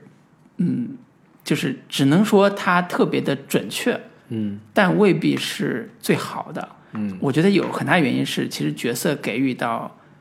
《庆余年》这个戏里边，庆帝的表演其实空间非常小。嗯，他只要找一个适合的大腕儿，嗯，来撑住庆帝这样一个身份，对，就够了。他其实没有给他展开这个人物更多的内心世界的空间和就是展现说这人物气场很强大，对，霸气，然后。跟其他的演员对戏的时候，你明显感出来谁是君谁是臣，对，就够了。具体说这个这个君主身上有哪些特质，且那个内心世界到底又怎么复杂，这都不是这个戏的这个重点。嗯，所以我们我最近看四十集前后的时候，其实已经进入到关于庆帝的内心世界的一个非常 重要的那个时刻了。是，就是要揭露一些重要的线索了。就是嗯之前说肖恩有一个身上有个巨大的秘密，这个秘密是什么？嗯，那就到这个这个关键点上了。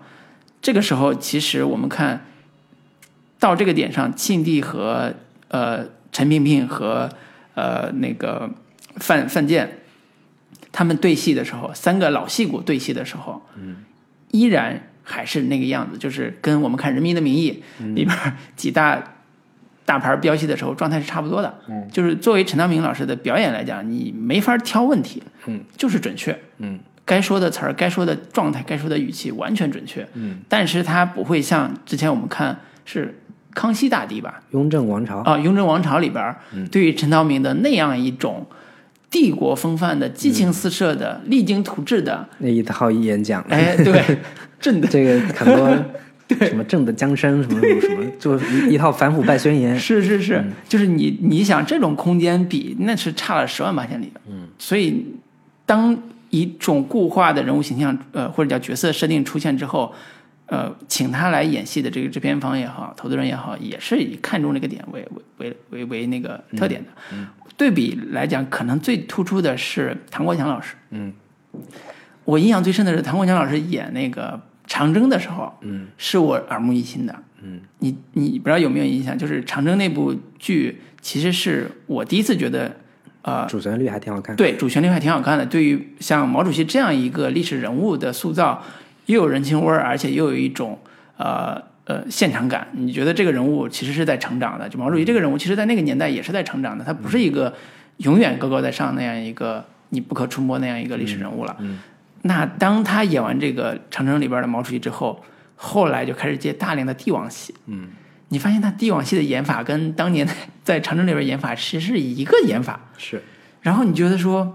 这一定程度上是不是唐国强老师的一种自我固化呢？我觉得唐国老唐国强老师后来已经成为了一个特型演员。对 对，所以这就不不另说了。其实你刚才问的问题跟我刚才想说的其实都是一样的，就是当一个角色成为一个经典设定的时候，嗯，他自己演员本身做一个经典设定的时候，那其实制片方那边也会对他这个经典事件进行强化和固化，他的他的空间更小。就是甭管它空间大还是空间小，嗯，就是我在看各种唐这个陈道明老师演的戏的时候，我都觉得似乎变化不大。嗯包括我在当年看那个《无间道三》的时候，也有陈道明老师。虽然我觉得特别的违和，他出现在这个电影里边，但是我觉得他那个演法，那个黑帮这个老大的这种气场，跟庆帝似乎也没有什么太大的区别。嗯，包括他说台词的方式呀等等的这些东西，像什么归来啊等等的，我都觉得没有太让我觉得他的表演有很丰富的层次呀，然后觉得很、这个很享受的一个感觉。只不过是就是脸长人长得一脸正气，嗯，范儿特别正，然后让人觉得能有比较强大的气场。对，你可以其实对比一下，呃，两千年左右那个《英雄》里边陈道明演的那个秦王，嗯，对你，你看看庆帝跟秦王的对比，其实想了一下说，其实没有什么嗯变化，嗯，对吧？他的表演上没有什么变化，他只是寡人悟到了。对，就是这就是这一套的逻辑。当然，呃，大家对于老戏骨的表演有一种有一种夸奖，叫松弛。嗯，放松嘛。对，松弛。那你老戏骨不叫、叫老戏骨，就是因为你演了那么多戏，你现在还不放松？对，他的松弛就是呃两种状态。比如说刚才举呃英雄的时候，秦王是绷着的，嗯，因为他要一统天下，嗯，他要有一种帝王的威严，他的绷得非常紧。那到了、嗯到了这个庆余年，其实他依然是帝王，但是他是相对松弛的帝王。对。你看他里边对于这个帝王造型，从来不让他穿大官服，不，这部剧里面被人各种的做成表情包呀，啊。做成那个什么截图，就是这个陈道明老师的这个整个装扮是。从头到尾一直穿睡衣，然后这个蓬头垢面，头发从来没有梳梳整齐过。对，所以我觉得这就是 陈道明老师对自己现在这个角色的重新塑造。嗯，你很少看到一个帝王戏里边一个帝王从来不穿官服的，就所谓的帝王服的。这个戏里边迄今为止他没有穿过，那就说明这肯定是陈德文老师的这个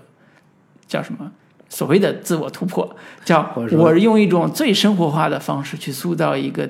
最厉害的帝王。比如说我天天在家磨剑，嗯，然后做一些自己的手工匠人式的、工匠精神式的这种小小动作。我。都怀疑这些这种改动都是陈道明老师自己是的，建议我看的资料就是是这样的，原来我也没有。觉得这种老戏霸的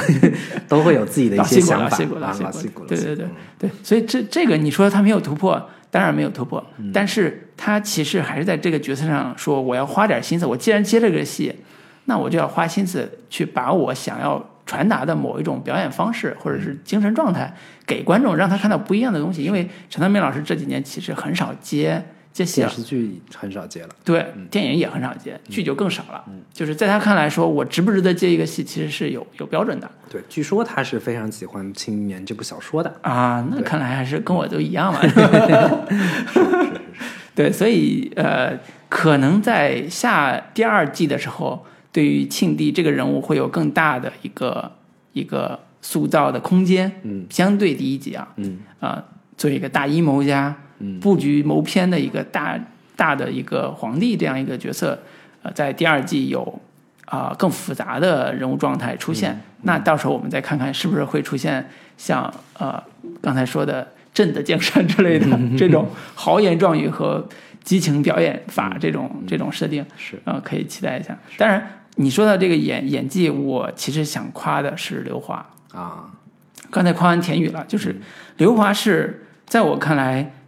用得好的导演，真的是特别了解这种演员应该怎么演的一个，或者说他要给给给这个戏增加哪些特质的这种好导演。比如说，刘华有一种天然的底层的幽默感和烟火气。嗯，那当年从这个疯狂石头开开始，对他一直是以底层小人物见长的角色，嗯，但是他的烟火气又是非常的重的一个一个一个演员，他出现在很多地方都是那种底层的这种环境，但是能用好的不多，我说实话啊，大连的后来喜剧片都会请刘刘华老师过来客串啊什么的。都是特别尴尬的那种喜剧表演，但是你看这部戏里边，其实对刘华的塑造，或者刘华对这个角色塑造，是一个非常有情有义的，嗯。啊、同时也又是一个爱爱爱叫什么爱徒如子的这样一个师傅的形象，但是也不是很正经，嗯，他也各种调皮，各种想玩一点花儿，比如说我我我知道我的弟子在在京都可能遇险，那我就千里迢迢，嗯。嗯，就是自己身染重病，我也我也得赶回来，而且赶回来第一瞬间先把周围监视他的人全毒死了。是然后就也不毒死了，都晕过去了。然后他就跟他的徒弟有了一番对话，就是这种细节都是能够把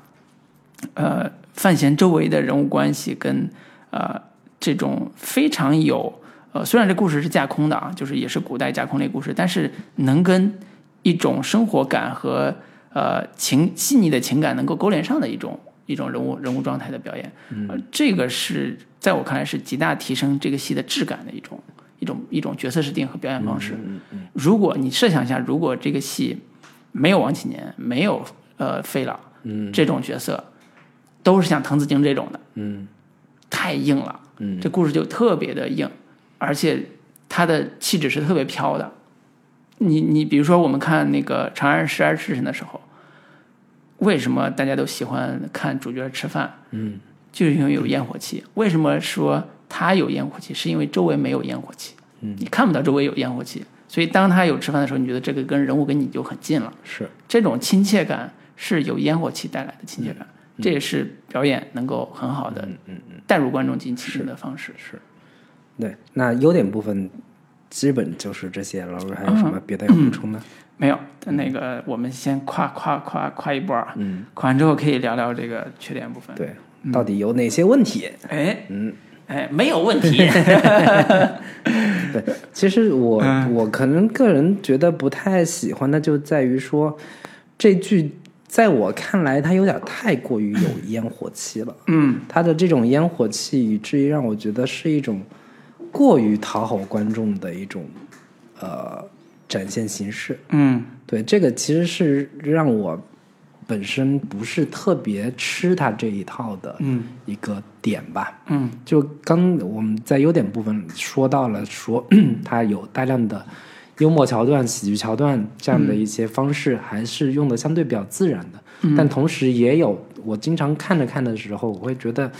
有点过了，或者说有点不是，就是把这个喜剧部分做的有点，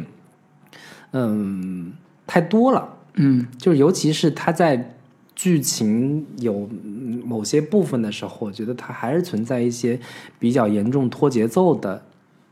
这个部分，是来让这个故事显得很轻松有趣。嗯，比如说那个有一场是他们几个人去野餐，嗯野餐的过程当中就请了一伙笨贼，嗯，来去把范闲给绑架了。嗯然后这个整个一路闹了各种笑话，就把这个大皇子给抓走了。是然后就用这种形式、这种方式去塑造几个笨贼怎么着闹笑话，这种喜剧方式，在我看来其实是有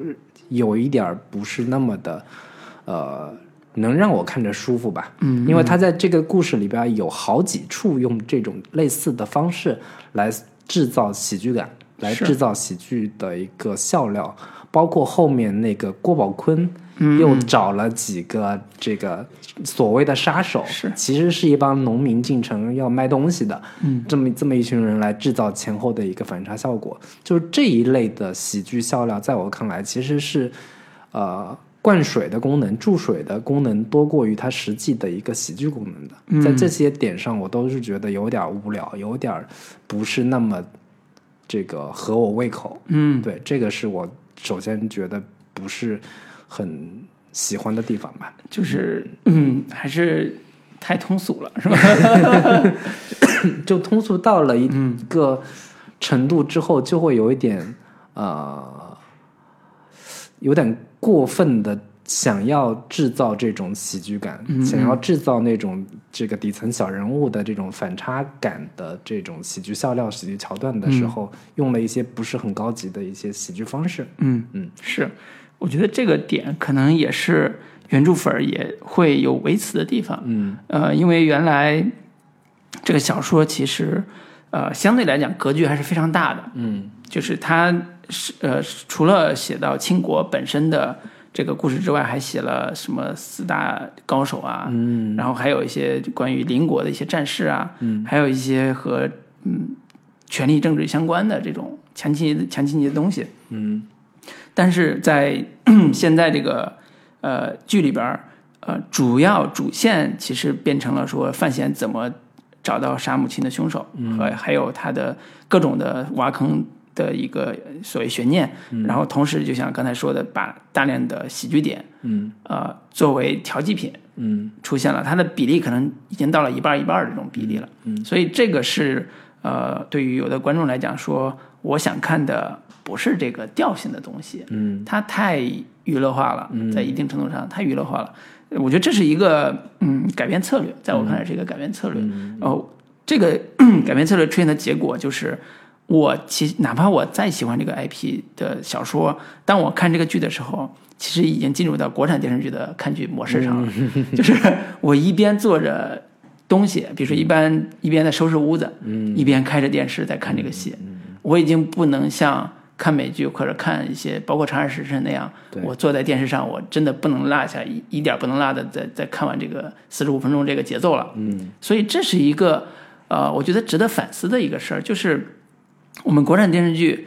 是不是永远只能停留在陪伴模式上？就是你只能开着声音，偶尔抬头看一眼，是。知道他俩在逗贫逗乐啥呢？是，然后把这个剧就能顺利的刷完。但其实这个我从另一个角度来想的话，其实会不会就是我们这一类观众对于电视剧本身的要求比较高，嗯，所以会产生这样的一个就是状态跟反应。当然，对于大部分观众来说，其实还是非常能吸引住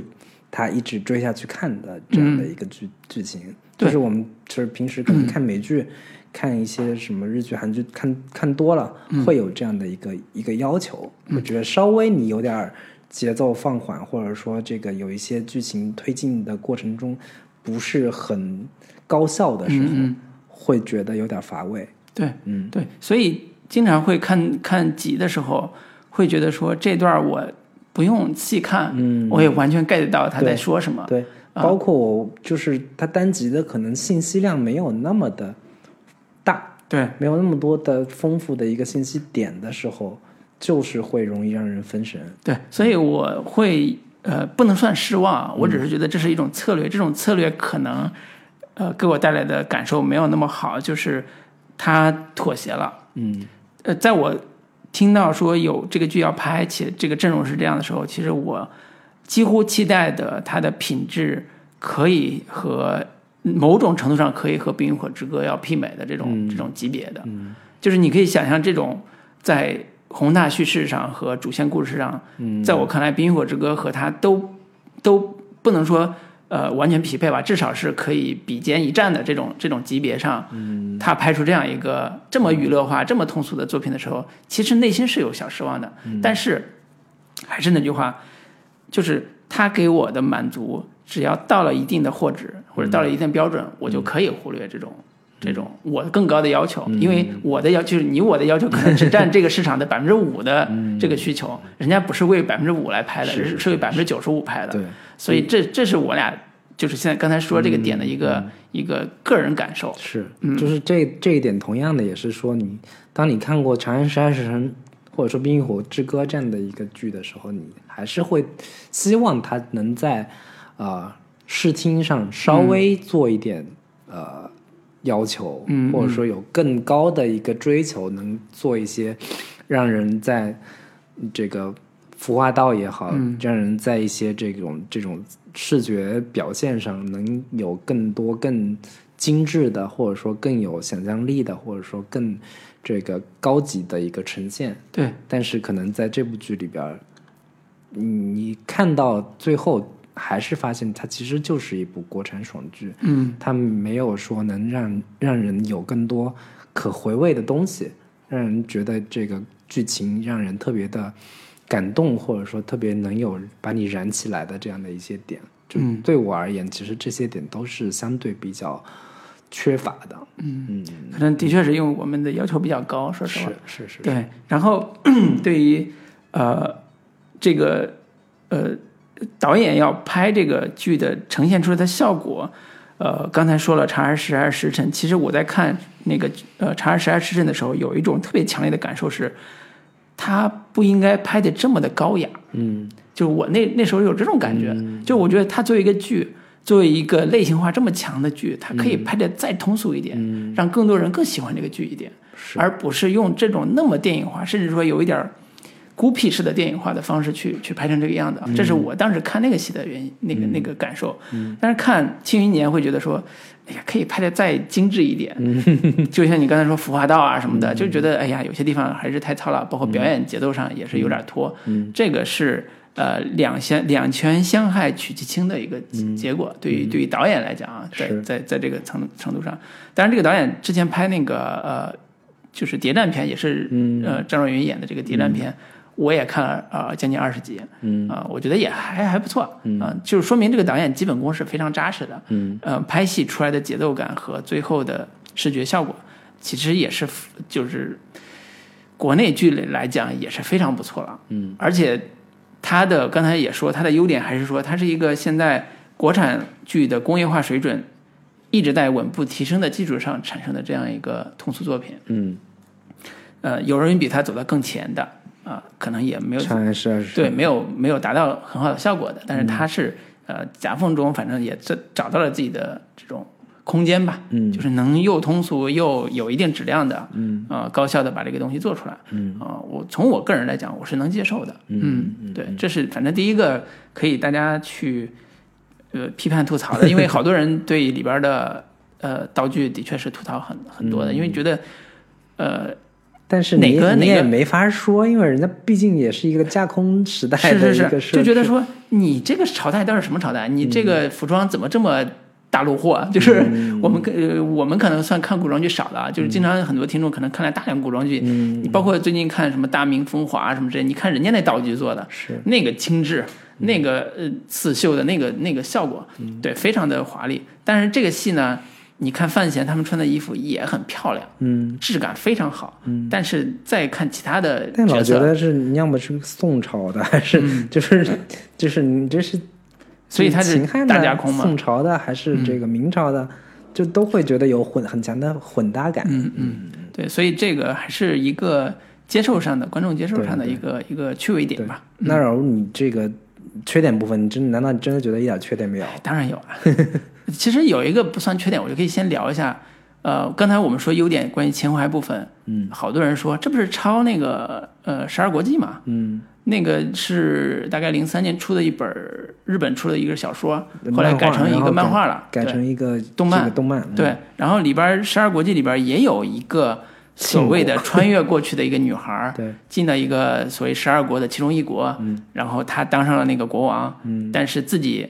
微服私访到了农民起义军里边说我们要反抗皇帝，然后嗯。说我也要反抗皇帝，就是他就是那个人，然后他当时对于这个国家的治理方案里边，其中就有一个说，我希望大家都是以自己为王国王的那个人，嗯。你们就是比如说它里边有个设定是，呃，底下人都是跪拜，嗯。嗯，他说我看不到你们的脸，嗯。我也不知道你们在想什么，嗯。我希望大家都不要用这种方式来跟我对话，我希望用一种平等、相对平等的方式来跟我对话。然后他就有一种也是跟立碑一样的方式把那个画给立下来。那个原画其实，呃，其实是跟那个小说里边儿，呃的那个画是几乎是一样。的。对，对，所以我我们可以说他在一定程度上是借鉴了，嗯。呃，十二国际的关于穿越的某些设定和关于这个现代化的某些设定的部分。嗯呃，这个是呃，模拟自己也是承认的。嗯呃，这就涉及到荣梗问题了啊。对，但是我个人觉得说，这还是一个现代呃网络小说在发展阶段，它要完成一个呃价值重新建立和叙事模式重新建立的时候，要经历的一个过程。是，呃，而且那个也是一个效果很很好的一个一个结果。嗯。所以我觉得这个不算优点，但是是一个特点，嗯。可以先说出来。嗯，那么在呃这个戏的一个呃我自己看完之后，以我现在的价值观在看的时候，我会对于呃这个戏本身所呈现出来的一种呃叙事模式产生了大量的疑惑，或者叫大量的不满，比如说刚才说五个爹的这个问题，嗯嗯因为我们都知道说这显然是一种解决挖坑，嗯。就是你前面挖了一个大坑，你后边怎么圆的时候一种呃叙事技巧，嗯。叫这几个人其实都跟你有很深的关系，其中有一个还是你亲爹，嗯。啊，然后这个爹还怎么着怎么着，你你们有有一个大翻儿，嗯。就是这里边对于范闲这个人物来讲，我觉得你相比较《冰与火之歌》里边那个私生子的嗯，大剧情，斯诺，斯诺的大剧情，就感觉出来，其实在叙事功力上还是要差很多的。嗯。就是尤其在斯诺的最后的呃人生阶段，嗯。他要反抗王权，他要最终成立一个成为一个所谓北京从北京之王到真正的独立人格的这种这种人设里边，嗯。嗯，他的这种反思和自我成长，其实写的要呃，在我看来要更完善一些。嗯，哎，你这个不公平。啊，我知道不公平，这我知道不公平，我知道不公平。这这个意思，也就是说，我现在以现在的视野，我当年看不会有什么对。感受。对，我当年看，我觉得就是很爽就行了嘛，你想那么多干嘛？嗯。但是我以现在三十四岁的年龄，嗯。我在看这样剧的时候，当他出现五个爹的时候，嗯。我就在想说，嗯，原来我当年喜欢他的批判性的东西，可能也是一个、呃伪命题，对所谓的一个夹 自己夹了个私货，但其实它更服务商业叙事的一个逻辑。是。对，所以这也是一种理想的破灭，在一定程度上。对，包括在 现在他这个剧里边儿，范闲他一个非常重要的一个价值观就是我要坚持人人平等，嗯。每一个人每一条生命都是有价值的，嗯。但是似乎在这个剧里面所展现的范闲只关心他身边的人嗯。的生死，嗯。而对于真的可能他旁边很这个普就是很草根的、很底层的那些护卫的死，似乎并没有那么的关心。是其实你你在你在看剧的时候，你稍微深究一下，你也会觉得似乎不是那么的。他表面看起来其说的对，那么能自圆其说。说，如果你真的坚持叶青梅的那一套这个人人平等的那个价值观，嗯你就不会说你仅仅只关心这个藤子京的死，嗯。那你周围其他的人跟你产生关联，在你眼前死掉的那些、嗯。看起来像蝼蚁一般的那些人，包括刚提过的那帮假装绑架他的嗯。人，在那个这个这个这个将林相府嗯。被全部这个斩杀的时候，你似乎并没有产生什么内心的波动。嗯那死了也就死了呀，那那些人跟我没有关系。就是其实你再深究一下这套价值观，其实也显得有点虚弱跟乏力，嗯，并没有他看起来那么的有情怀。是对是，所以 他其实做了一个好的设定，但是他还为了完成商业化叙事，嗯。为了完成爽感的某种逻辑，嗯。所以他最后不得不走向了一种在我看来是比较妥协的，现在看来啊比较妥协的一种，呃，真正的大爽逻辑就是，呃，范闲这个人人他的设定就不是普通人，嗯。所以他才有开金手指、开各种各样开挂，最后完成一个他自己所谓的人生理想命题的一个反抗嗯。精神的一个、一个部分。那这个套路可能对于现在的我来讲，已经有点儿呃不是那么的喜欢了。嗯，对，所以这这是这只能说，我可能脱离了某种低级趣味。也不算脱离低级趣味吧，就是说白了，就是随着你的年龄的增长，你的一个阅历的加深，嗯这一类的网文也好，这一类的小说也好，本身它的一个主流受众都还是一些相对比较偏呃年轻化的，是是是，偏那种青少年向的作品。就是你到了这个年纪，你重新再回头看，自然会产生一些觉得有点过于肤浅，或者说过于没那么就是没有那么的有深度，或者说没有那么的有一些可以耐人寻味或者说回味的一些一些东西吧。对这个可能也是我们到了这个年纪的时候也，也也也需要警惕跟嗯。反思的一个地方，就是嗯，你说，嗯，就是嗯我现在重新再看，呃，很多的一些包括漫画也好，嗯。就青少年向的漫画，我都会觉得有那么一点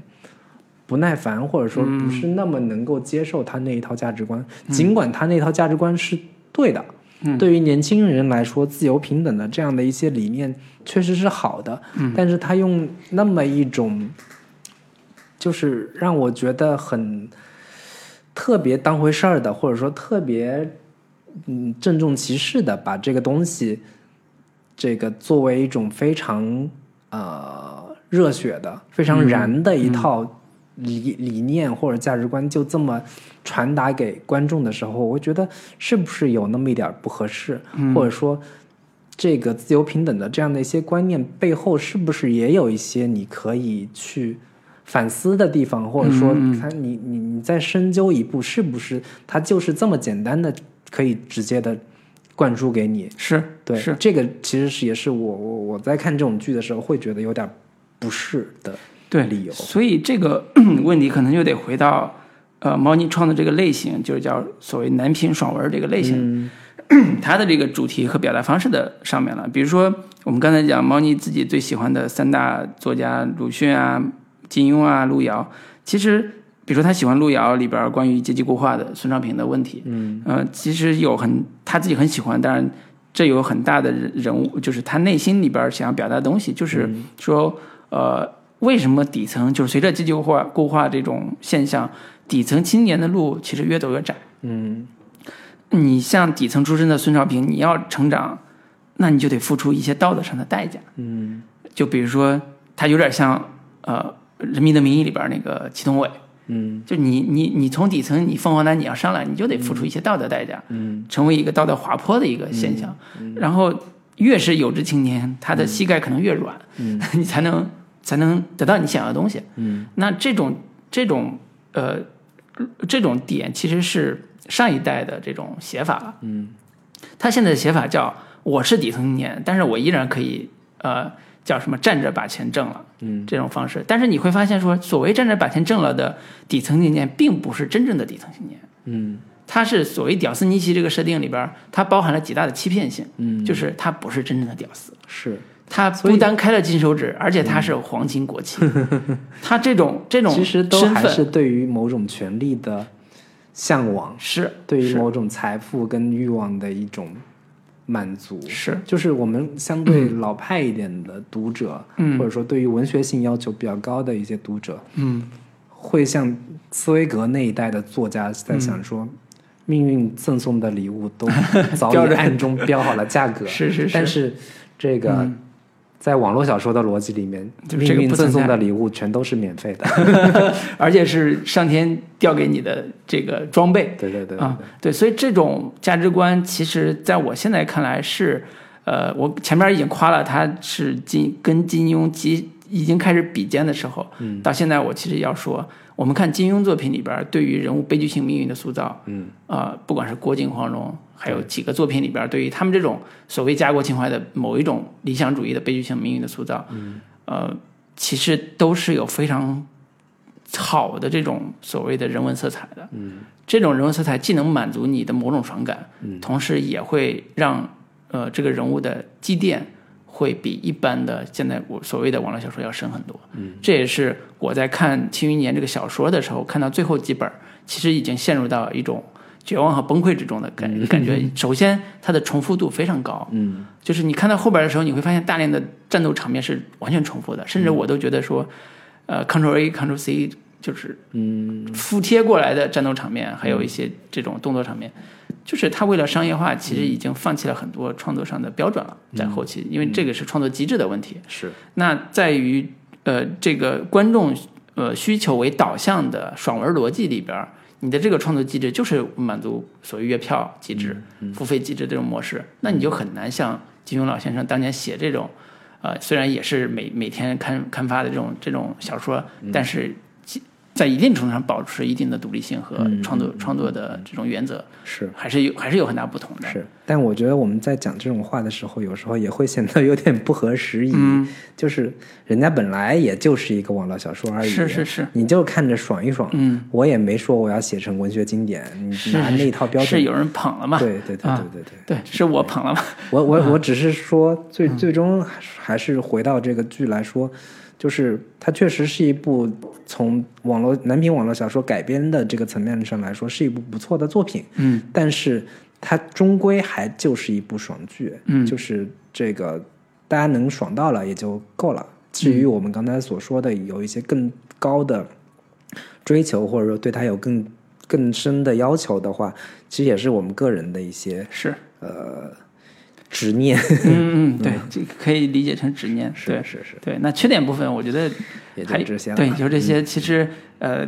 我相信好多想吐槽的人很多，你随便吐，嗯就是你在我们留言里边吐也无所谓，我们也皆大欢迎。是对，我觉得这是一个。嗯，对这个剧来讲无伤大雅的事情，嗯吐槽对他来讲是其实是无伤大雅的。是是是，反正都已经这个钱也挣够了。对对，说到赚钱这事儿，这个因为他的付费对，引起了轩然大波，是，甚至比当年《陈情令》嗯。出现的那个粉丝踊跃捐款这个现象比，出现了一个反现象，叫纷纷讨伐。我觉得这就是男频和女频最大的区别。嗯，女频就是供养的，爱的供养，就是我忠诚对我就为了我粉丝花五十块钱，怎么了？五百块钱我都愿意。嗯好，到了男频，五块钱你想挣我，我一毛都不给，这帮死直男真的是。我都是这种。对，因为就这个事情，这个这个大概的一个背景啊，就是嗯原本在视频网站，大家都很多人都是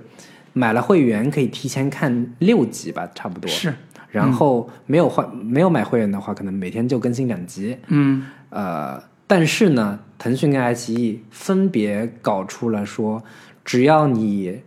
你如果还想再多看几集的话，嗯，推出了一个 VVIP 的一个服务，嗯，大概是多少钱？六五块钱还是六块钱？嗯，对，差不多。对，再多看多看一集是。这样的一个情况，然后以至于粉丝大大面积的反反杀、嗯。反噬的这样的一个行为吧，然后以至于说之后网网络上就开始流传出全集的盗版资源，对，然后这个呃几大视频网站也纷纷的给出了一个回应，甚至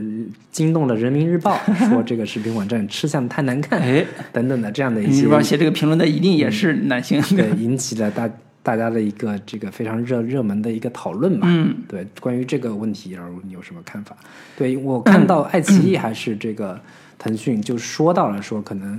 呃，我们在对于用户的一个心理把握上嗯没有那么的这个到位啊，道歉了啊对，是相对道歉了。同时呢，又说了一个话，就是说这个可能我们现在视频网站国内的这个价格定的其实是比较低的，嗯，包括现在很多东南亚的什么越南、泰国，他们的视频网站的收费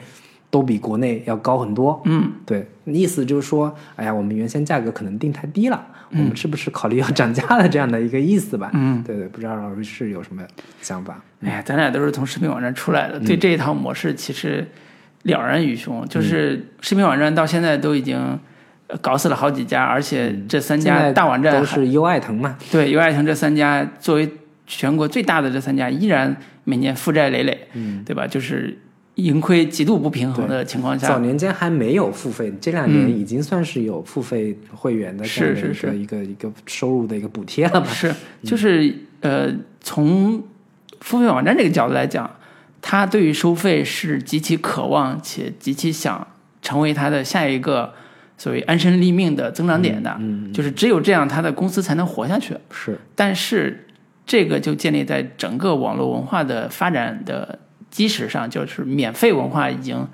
经过这么多年培育之后，嗯，转向付费，也就是这三年的事儿。嗯。从应该是从两千一五年的那部网剧，嗯。呃呃，盗墓题材的，嗯，嗯，那个杨洋主演的那部网剧开始，盗墓笔，哎，那个就是盗墓笔记，对，就是《盗墓笔记》开始进入到所谓网剧付费时代。嗯，那直到现在，大家看到的整个网剧付费才刚刚形成一些规模。嗯。啊、比如说今年的那个《陈情令》，嗯，算是在所谓会员付费基础上增加了增加增加了一个叫粉丝经济的模式，就是粉丝呃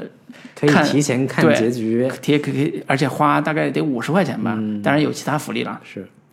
所以你就想说，呃，视频网站其实急于想开拓一种付费模式，叫我希望增加我的会员之外，能够进入到为优质内容付费的这个是、是这个所谓的模式里边儿。是比如说单篇付费，嗯比如说这个剧特别好，那就花十块钱只看这个剧，嗯他的会员只看这个剧就行了。这个其实跟奈飞啊这种，包括最近苹果也要自己做视频网站，然后之前的亚马逊、尼迪士尼对都在做。这个叫点播付付费点播模式，其实都是一脉相承的。对，嗯、只不过对于视频网站来讲，比如说呃，腾讯或者是爱奇艺觉得说我们收费太低了，一个月只有二十块钱，可能打完折经常会促销打折，可能还不到二十块钱一个月。那这个对于他们生存来讲，可能是有一些压力，所以他想增值。我觉得这都无可厚非。像我这种，我就是买了会员，因为我要我特别喜欢某一网站内容，我买了会员。但是你要让我多花五块钱，我不买。但是你让我看盗版，我也不想看盗版。我就为了尊重这个创作者，我也不想看盗版，那我就等呗，我多等两天。嗯，对吧，对我来讲，我的时间成本也挺高的，我也 我也不愿意在那种乱七八糟这种这种心思上去弄。但是对于有些网友来讲，他的反应，我觉得是可以理解的。嗯，但是大家不妨互相体谅一下，就是你真愿意花钱，就像陈情令一样，你愿真愿意花钱，你花。嗯，你不愿意花钱，不愿意花钱，你也可以说我不愿意花钱。但是最大的争议点就在于说，我已经花钱了，嗯，我已经花了 VIP 的钱是，去提前看那个六集，嗯你又搞出了一个微 VIP，嗯，这个点是最让人难以接受的。这个你你其实我不知道你玩不玩游戏啊？嗯游国内的游戏玩家呃或者国内的游游戏厂商不都是这么搞的吗？嗯就是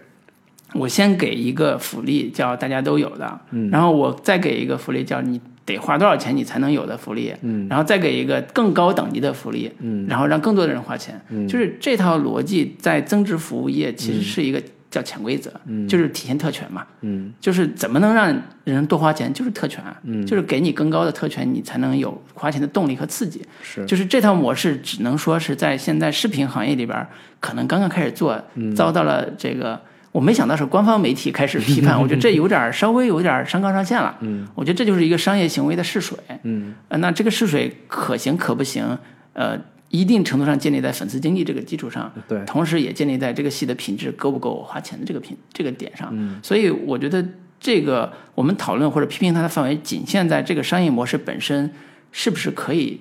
成立且可以运作，在我看来是可以的。嗯嗯、就不管可能网友会骂我说你何不是肉迷是吧？你你自己那个什么？但是我觉得这个模式是成立的。嗯啊、我愿我在一定程度上我会愿意花钱，嗯去买这个这个会员和增值服务。从道理上来说，就是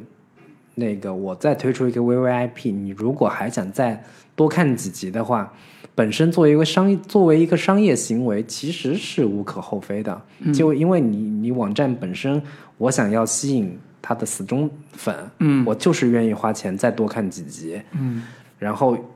大大家可能更多的觉得不公平的点就在于说，你又人为的制造一个不平等的现象，嗯。让大家产生这种优越感的一个攀比，嗯然后最终来实现自己的盈利，确实是可能像这个人民网这个人民日报说的，嗯吃相有点难看，但是这个作为商业行为确实是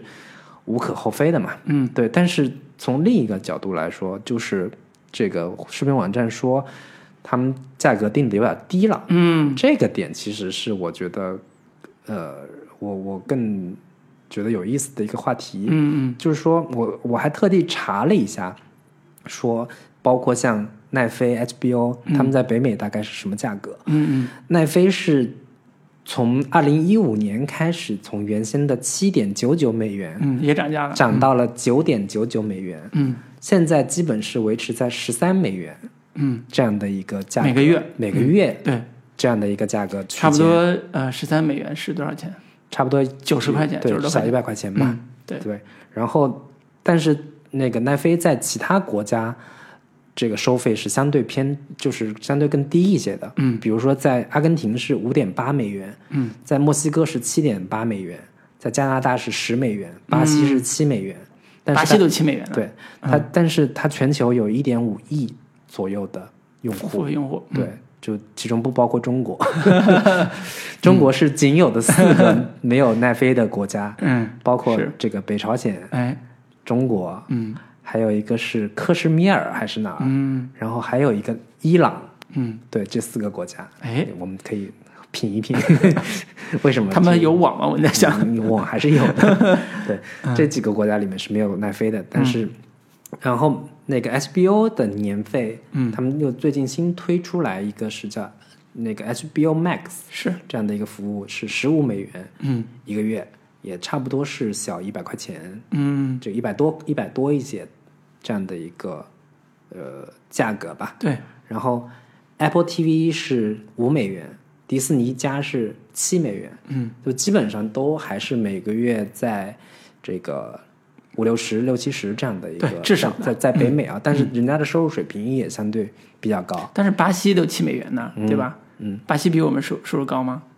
你这个你具体得得查人均收入这样的一个、一个情况。其实你看，你嗯刚才讲的这个人均收入里边儿，或者不是，就是呃付费的这个费用里边，嗯发达国家的费用和发展中国家的费用其实差别并没有那么大。嗯呃，就比如说在发展中国家里边，包括古包括巴西啊，甚至其他的，可能基基准线都在五美元以上。嗯，那五美元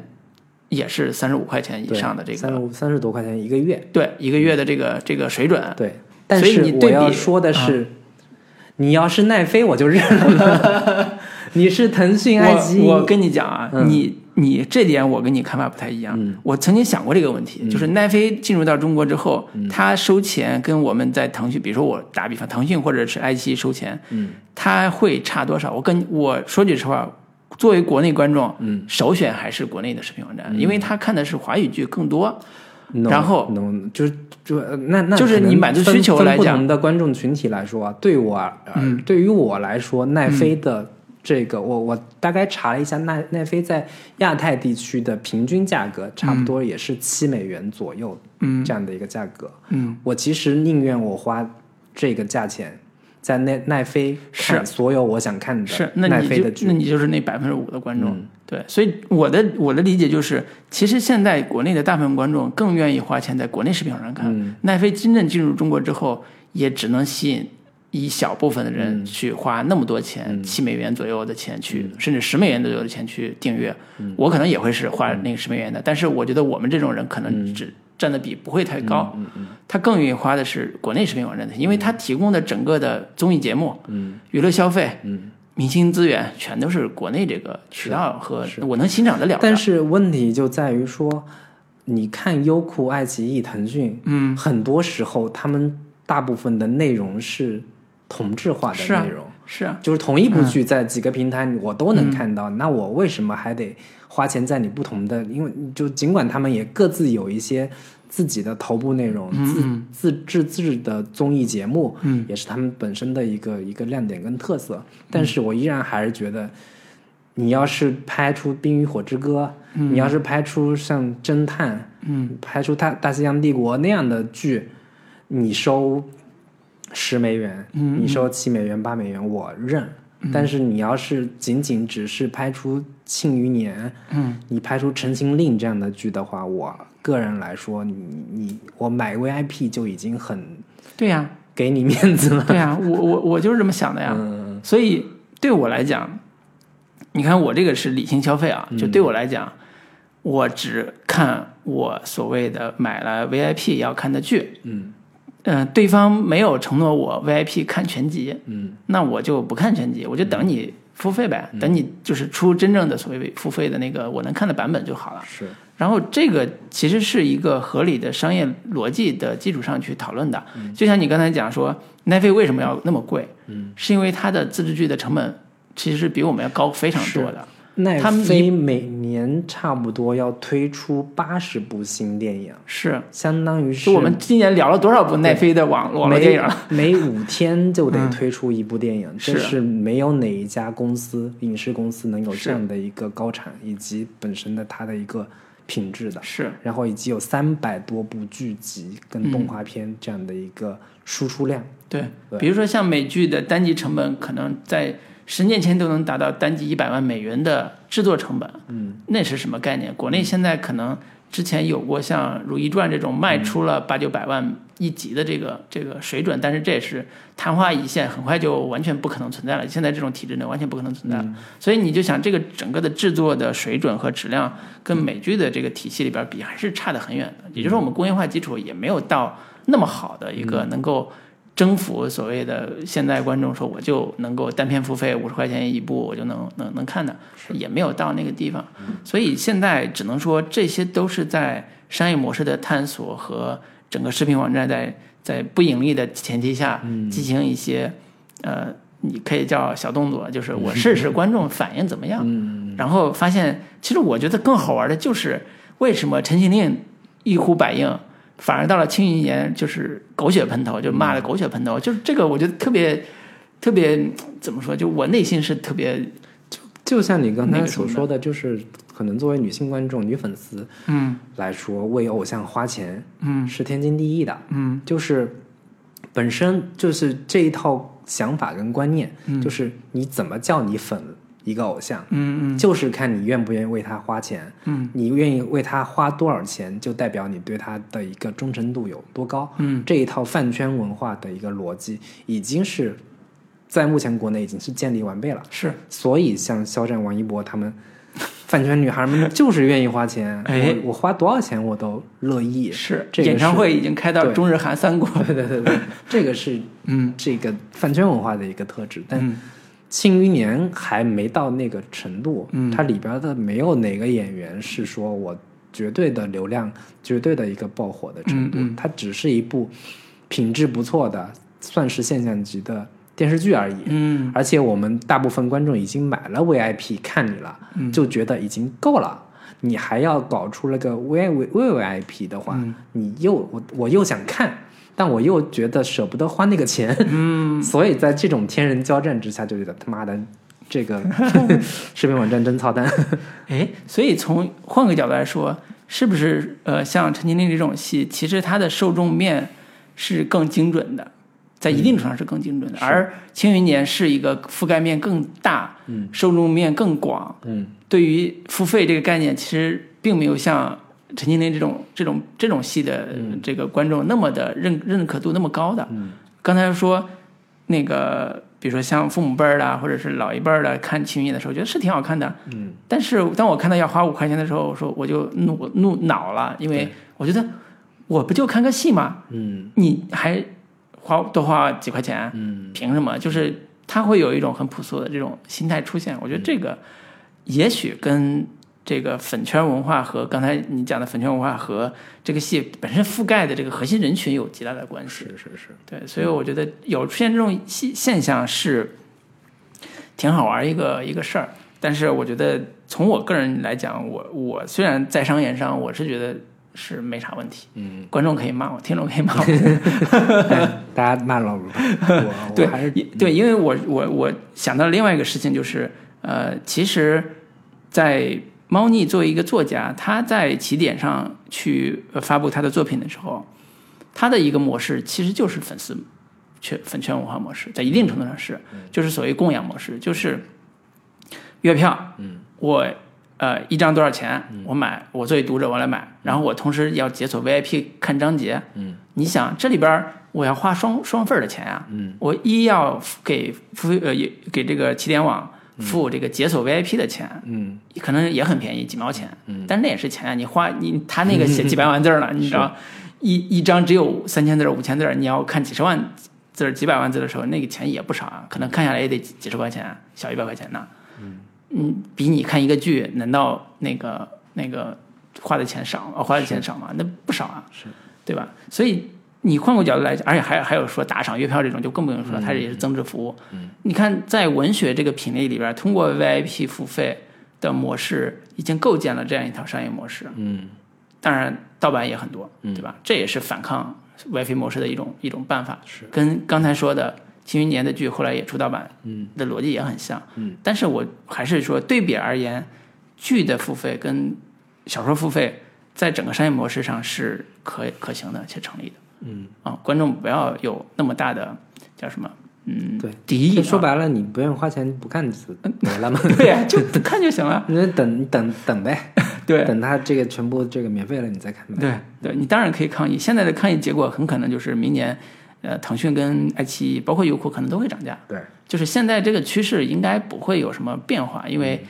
大家过得都很艰难。嗯啊、今年我们从我们自己做项目都能感觉出来是 说，寒冬。对影视寒冬，而且视频网站都普遍这个经费有限，就是大家都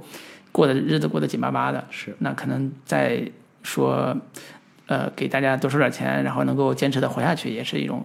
也也有这种可能性。是是是。那最后我们还是稍微聊两句，包括老卢特别这个钟爱的对，猫腻，以及我们这些年看过的一些网络小说作品，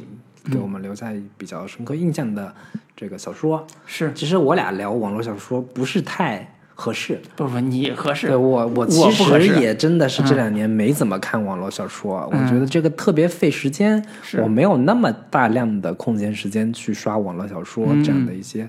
作品吧。虽然对严格，其实严格意义上说，咱们俩不是网络小说的忠实的，对。那个粉丝受众，对。就不是那种呃特别喜欢追网络小说那一批人，只是因为工作的关系，我们会涉猎一些跟网络小说相关的人啊、作者啊、素材啊对，这些。而且其实我们算是那个在成长过程当中，网络小说正好是一个飞速发展的一个阶段嗯爆发期。但是我俩又好死不死都是那种不喜欢文艺青年、文学青年，就觉得文学该有一条标准，文学该有一条金线。线，对啊，对，就是觉得网络小说不太入流吧。这这几年，其实在这个这个纯文学界或者说严肃文学界，现在也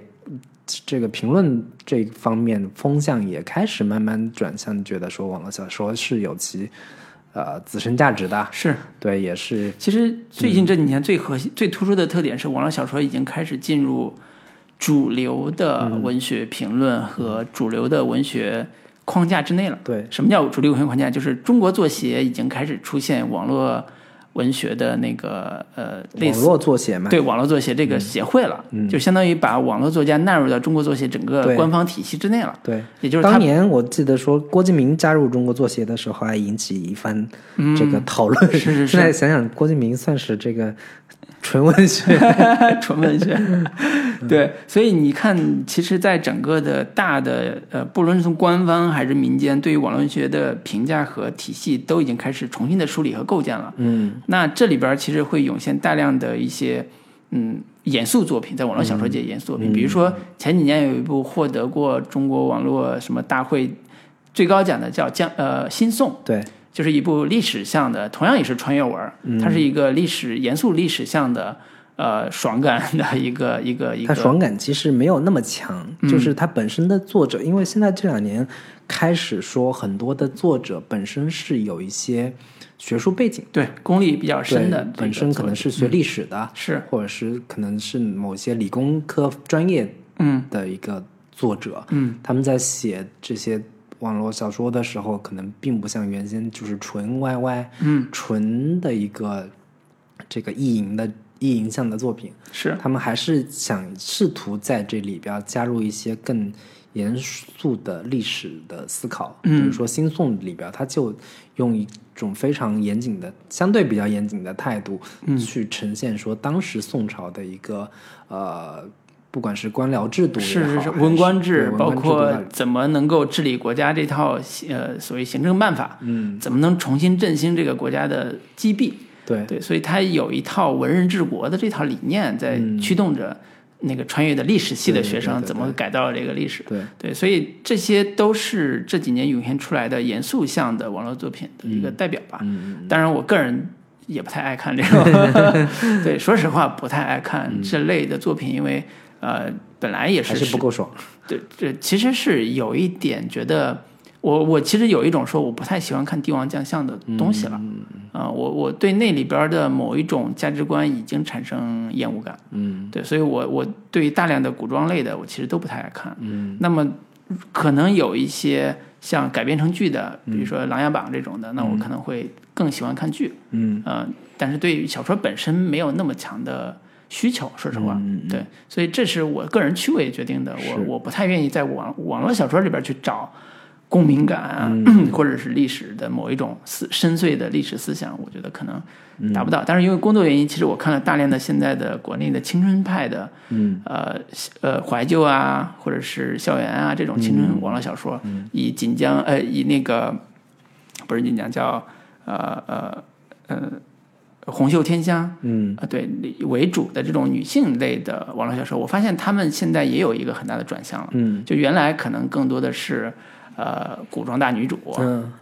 各种穿越回去之后，就是要么当王妃，要么是干嘛的，就是有一大批的这种古装大女主也拍了好多了，已经。嗯呃，包括偏有一点历史向的，像早期的《甄嬛传》嗯这种的，也是网络小说起来的。那现在其实也像你说的，有大量的新的作者开始带入新的观念，呃，切入到网络小说这个领域里边。我最近看了一本是叫《天才基本法》嗯的一本怀旧青春向的，也是穿越的，嗯。现代穿越的怀旧青春向的一部网络网络作品，嗯。已经刚刚出了实体书四本，嗯非常好看。它竟然讲的是一个女孩学喜欢学奥数，嗯。她要在奥数上去呃重新开始振作，就穿越到小时候，重新开始学奥数，然后跟自己的男神在一起。嗯，然后他花了大量的笔墨在讲他如何进入奥数班儿，学习奥数学习奥数出现了大量的数学题，你知道一个文科生看奥数题的感受吗？嗯对吧？但是他写的非常的有意思，让我想起了当年我大学时候看《棋魂》的那某种爽感，就是我看不懂《棋魂》里边那些谱，对但是对里边的人物状态和人物精神带进行了非常强的代入，嗯。以及对里边的很多的教育理念啊、教育的这种方式有很强的认同感。嗯。所以这就是一种非常跟现代接接轨的一种呃呃叫商业叙事模式嗯。和当下情感的连接。是。这种是网络小说最擅长且比传统的我们之前看当代十月收获这种，嗯。我们当年说，哎呀，就是文学大家或者文学所谓有金线作品要发表那些地方的最大的不同，嗯就是作为商业类型文学小小说作品，呃，网络小说是最好的土壤，嗯而且也人才辈出，经常会有让你觉得眼前一亮的作品。是是是，嗯对，就是可能我们对于很多读者来说非常这个耳熟能详的一些这个经典作品，我们其实也有一些盲区，有也有一些那没有那么的了解的东西，比如说像什么。我我身边好多朋友喜欢像听雪楼啊啊等等的这样的一些作品，我可能像雪红的那一系列作品，我都没怎么太看过。嗯，对。但是我发现这两年其实有一个很有意思的现象，就是其实这两年网络就是就是这个广电总局等等的对于网络文学的一个管控，其实是比较严格的，呃非常严。对最近这两年做了好多扫黄打非的这个尤其是很设定就嗯据说有写什么同人文的，嗯，这个出版之后被这个抓了，抓走的嗯，对，等等这样的一些事情。所以这两年出现了一个主旋律题材，就是嗯正写的网络小说，嗯，就是可见网文作者是求生欲这两年其实是 挺强的。对，就是同样的一套网文 YY 的一个逻辑，但是套在了一个非常正能量、非常家国情怀的这个主流叙事里边儿，对，然后产生了一个新的主旋律式的网文写作。嗯，然后我这两年今年看到的两部还比较算是影响力各方面都比较大的作品，一部叫《大国重工》，嗯一部叫《民国谍影》。嗯两部都是相对比较偏正能量、偏这个有点主旋律色彩的嗯这个网络小说作品。嗯大国重工是主角，也是一个穿越穿越小说，两部都是穿越小说。大国重工的主角是本身也是一个学偏这个理工科的，然后上化学化学对上一嗯辈儿是在国家这种发展规划局里面一直郁郁不得志的一个小科员。嗯他回到了呃刚刚改革开放初期的一个时代，嗯。然后他怎么着利用自己的金手指，嗯。然后加入到一个所谓的这种早早期就是中国重工业发展时期的一个国家部委当中，是，然后他是怎么以他当年以他现在的目光，嗯。回看当年我们在这个国家复兴时期对，这一套这个百废待兴时期，百废待待兴吸引外资，对我们重新构建新的技术，我们怎么吸引外资，怎么跟外国人打交道，是。就是当就是很多就是经典的桥段都是说，那个当时所有刚刚开始打开国门，嗯。在面对老外的时候，面对什么德国人，尤其是日本人、嗯。的时候，我们是怎么着这个卑躬屈膝啊，嗯。然后就是一直哄着他们，害怕他们不把这个核心科技技术传就是转让给我们等等的。对，然后他用现在的眼光看，就是也不用太屌他们，就是我我只要这个腰板够硬，他他们其实是求着我们的，等等的这样的一些桥段，以及用现在的眼光说，当年就是当时那个时期，我们应该重点发展哪些这个重要的哎引进哪些重要的技术，对，然后更有前瞻性对，对，为嗯。引进核心技术，就不用害怕这个以后我们会被外国这个技术垄断所这个打压跟压制。哎。这一套爽文逻辑在这样的一个故事里面去渗透进去。是，那民国谍影其实是一个，可能最近我也我也看到已经有公司买了，他们要做这个影视化改编，嗯，其实是一个更爽的一个谍战小说的一个逻辑，嗯。就是可能我们这两年看到的谍战小说都是比较经典的，都是卖家他们写的，像《风声》啊这样的一些谍战作品，但是它这个是一个放在本身主角是一个呃。也是一个共产党员本身在现代社会里边，他是一个很，也是哪个哪个哪个哪个哪个机构的一个、这个非常政府职根正苗红的一个党员，然后回到三十年代、抗战初期，他是一个国民党的某一个特务，就是谍报这个特务机构的一个小小小职员，嗯。他从黄埔军校毕业之后分到了这个谍报机构，然后本身他又是一个心怀着这个拯救中国的一颗闪闪的红星的这样的一个、一个人物设置，讲他怎么着去啊、在国民党的特务机构里边儿去这个是就是慢慢往上爬，嗯，然后同时又怎么怎么着就就跟这个我党方面提供援助跟帮助，然后在两在在在在两边看似这个非常呃勾心斗角的这样的一个情境之下，实现他的一个报国情怀，是 这样的一个一个设定嘛。是，所以你会发现说，穿越梗作为一个爽文逻辑的一个大套路或者是大设定，嗯，其实基本上影响了这一代我们这一代的读者的一种接受习惯。嗯就原来你说这个人是穿越过来的，大家觉得就有点神经病了，就有点。就怎么说，就是设定有点太飘了。嗯，但是你看，你看你我们刚才讲的这几个，我刚才举的《天台基本法》这个也是穿越的、现代穿越啊，就是从现代穿越到十年前。嗯，他小时候，嗯，然后你讲的这两个是从现代穿越到更三十年前、五十年前这个级别，就是它有一个叫我以纯粹的现代眼光看过去发生的事儿，嗯，同时我用现代的理念去完成我对在某个时间段儿想最想完成的，不管是家国情怀也好，个人成长也好的这种逻辑的爽感，嗯，就是说白了，就天下没有后悔药吃，没关系，我们爽文逻辑有，对，我让你重新再来一次，嗯，然后看你能不能做得更好。对，就是这种代入感是游戏爽感的一个核心的是。逻辑。就是早年的这种穿越小说，更多的集中在个体身上，嗯，个人身上，说我要当我我有什么遗憾，嗯，我想要穿越回去，这个弥补我当年的遗憾，或者说我自己怎么着能爽，我在这个乱世里边怎么能够这个风生水起，嗯，但是现在这两年开始是说，我这个我穿越回家不是为了我自己，我是为了整个社会，我为了我们的国家怎么着能够发展的更好，我肩负着一个家国重任这样的一个。一层外衣吧，可能对于很多的读者来说，其实这部分的代入感是要比说纯粹的一个个人这个追求，或者说个人利益得失的，会更有代入感一些。对对，因为它也是分阶段来来的，就是在进入国家叙事之前，其实还是个人利益诉求。对对对。我看过好多大量的穿越文，穿越到八十年代的时候开始炒股、嗯，买房地产，是。开始就有点像大富翁游戏，嗯。就是我要模拟经营，对，开始重新自己根据自己掌握的这一套逻辑，当嗯。然他也做了很多技术处理，屏蔽掉你中彩票和这种、嗯。这种奇奇葩的这种夺得财富的方式，但是他给你一个八十年代重新进入到百废待兴。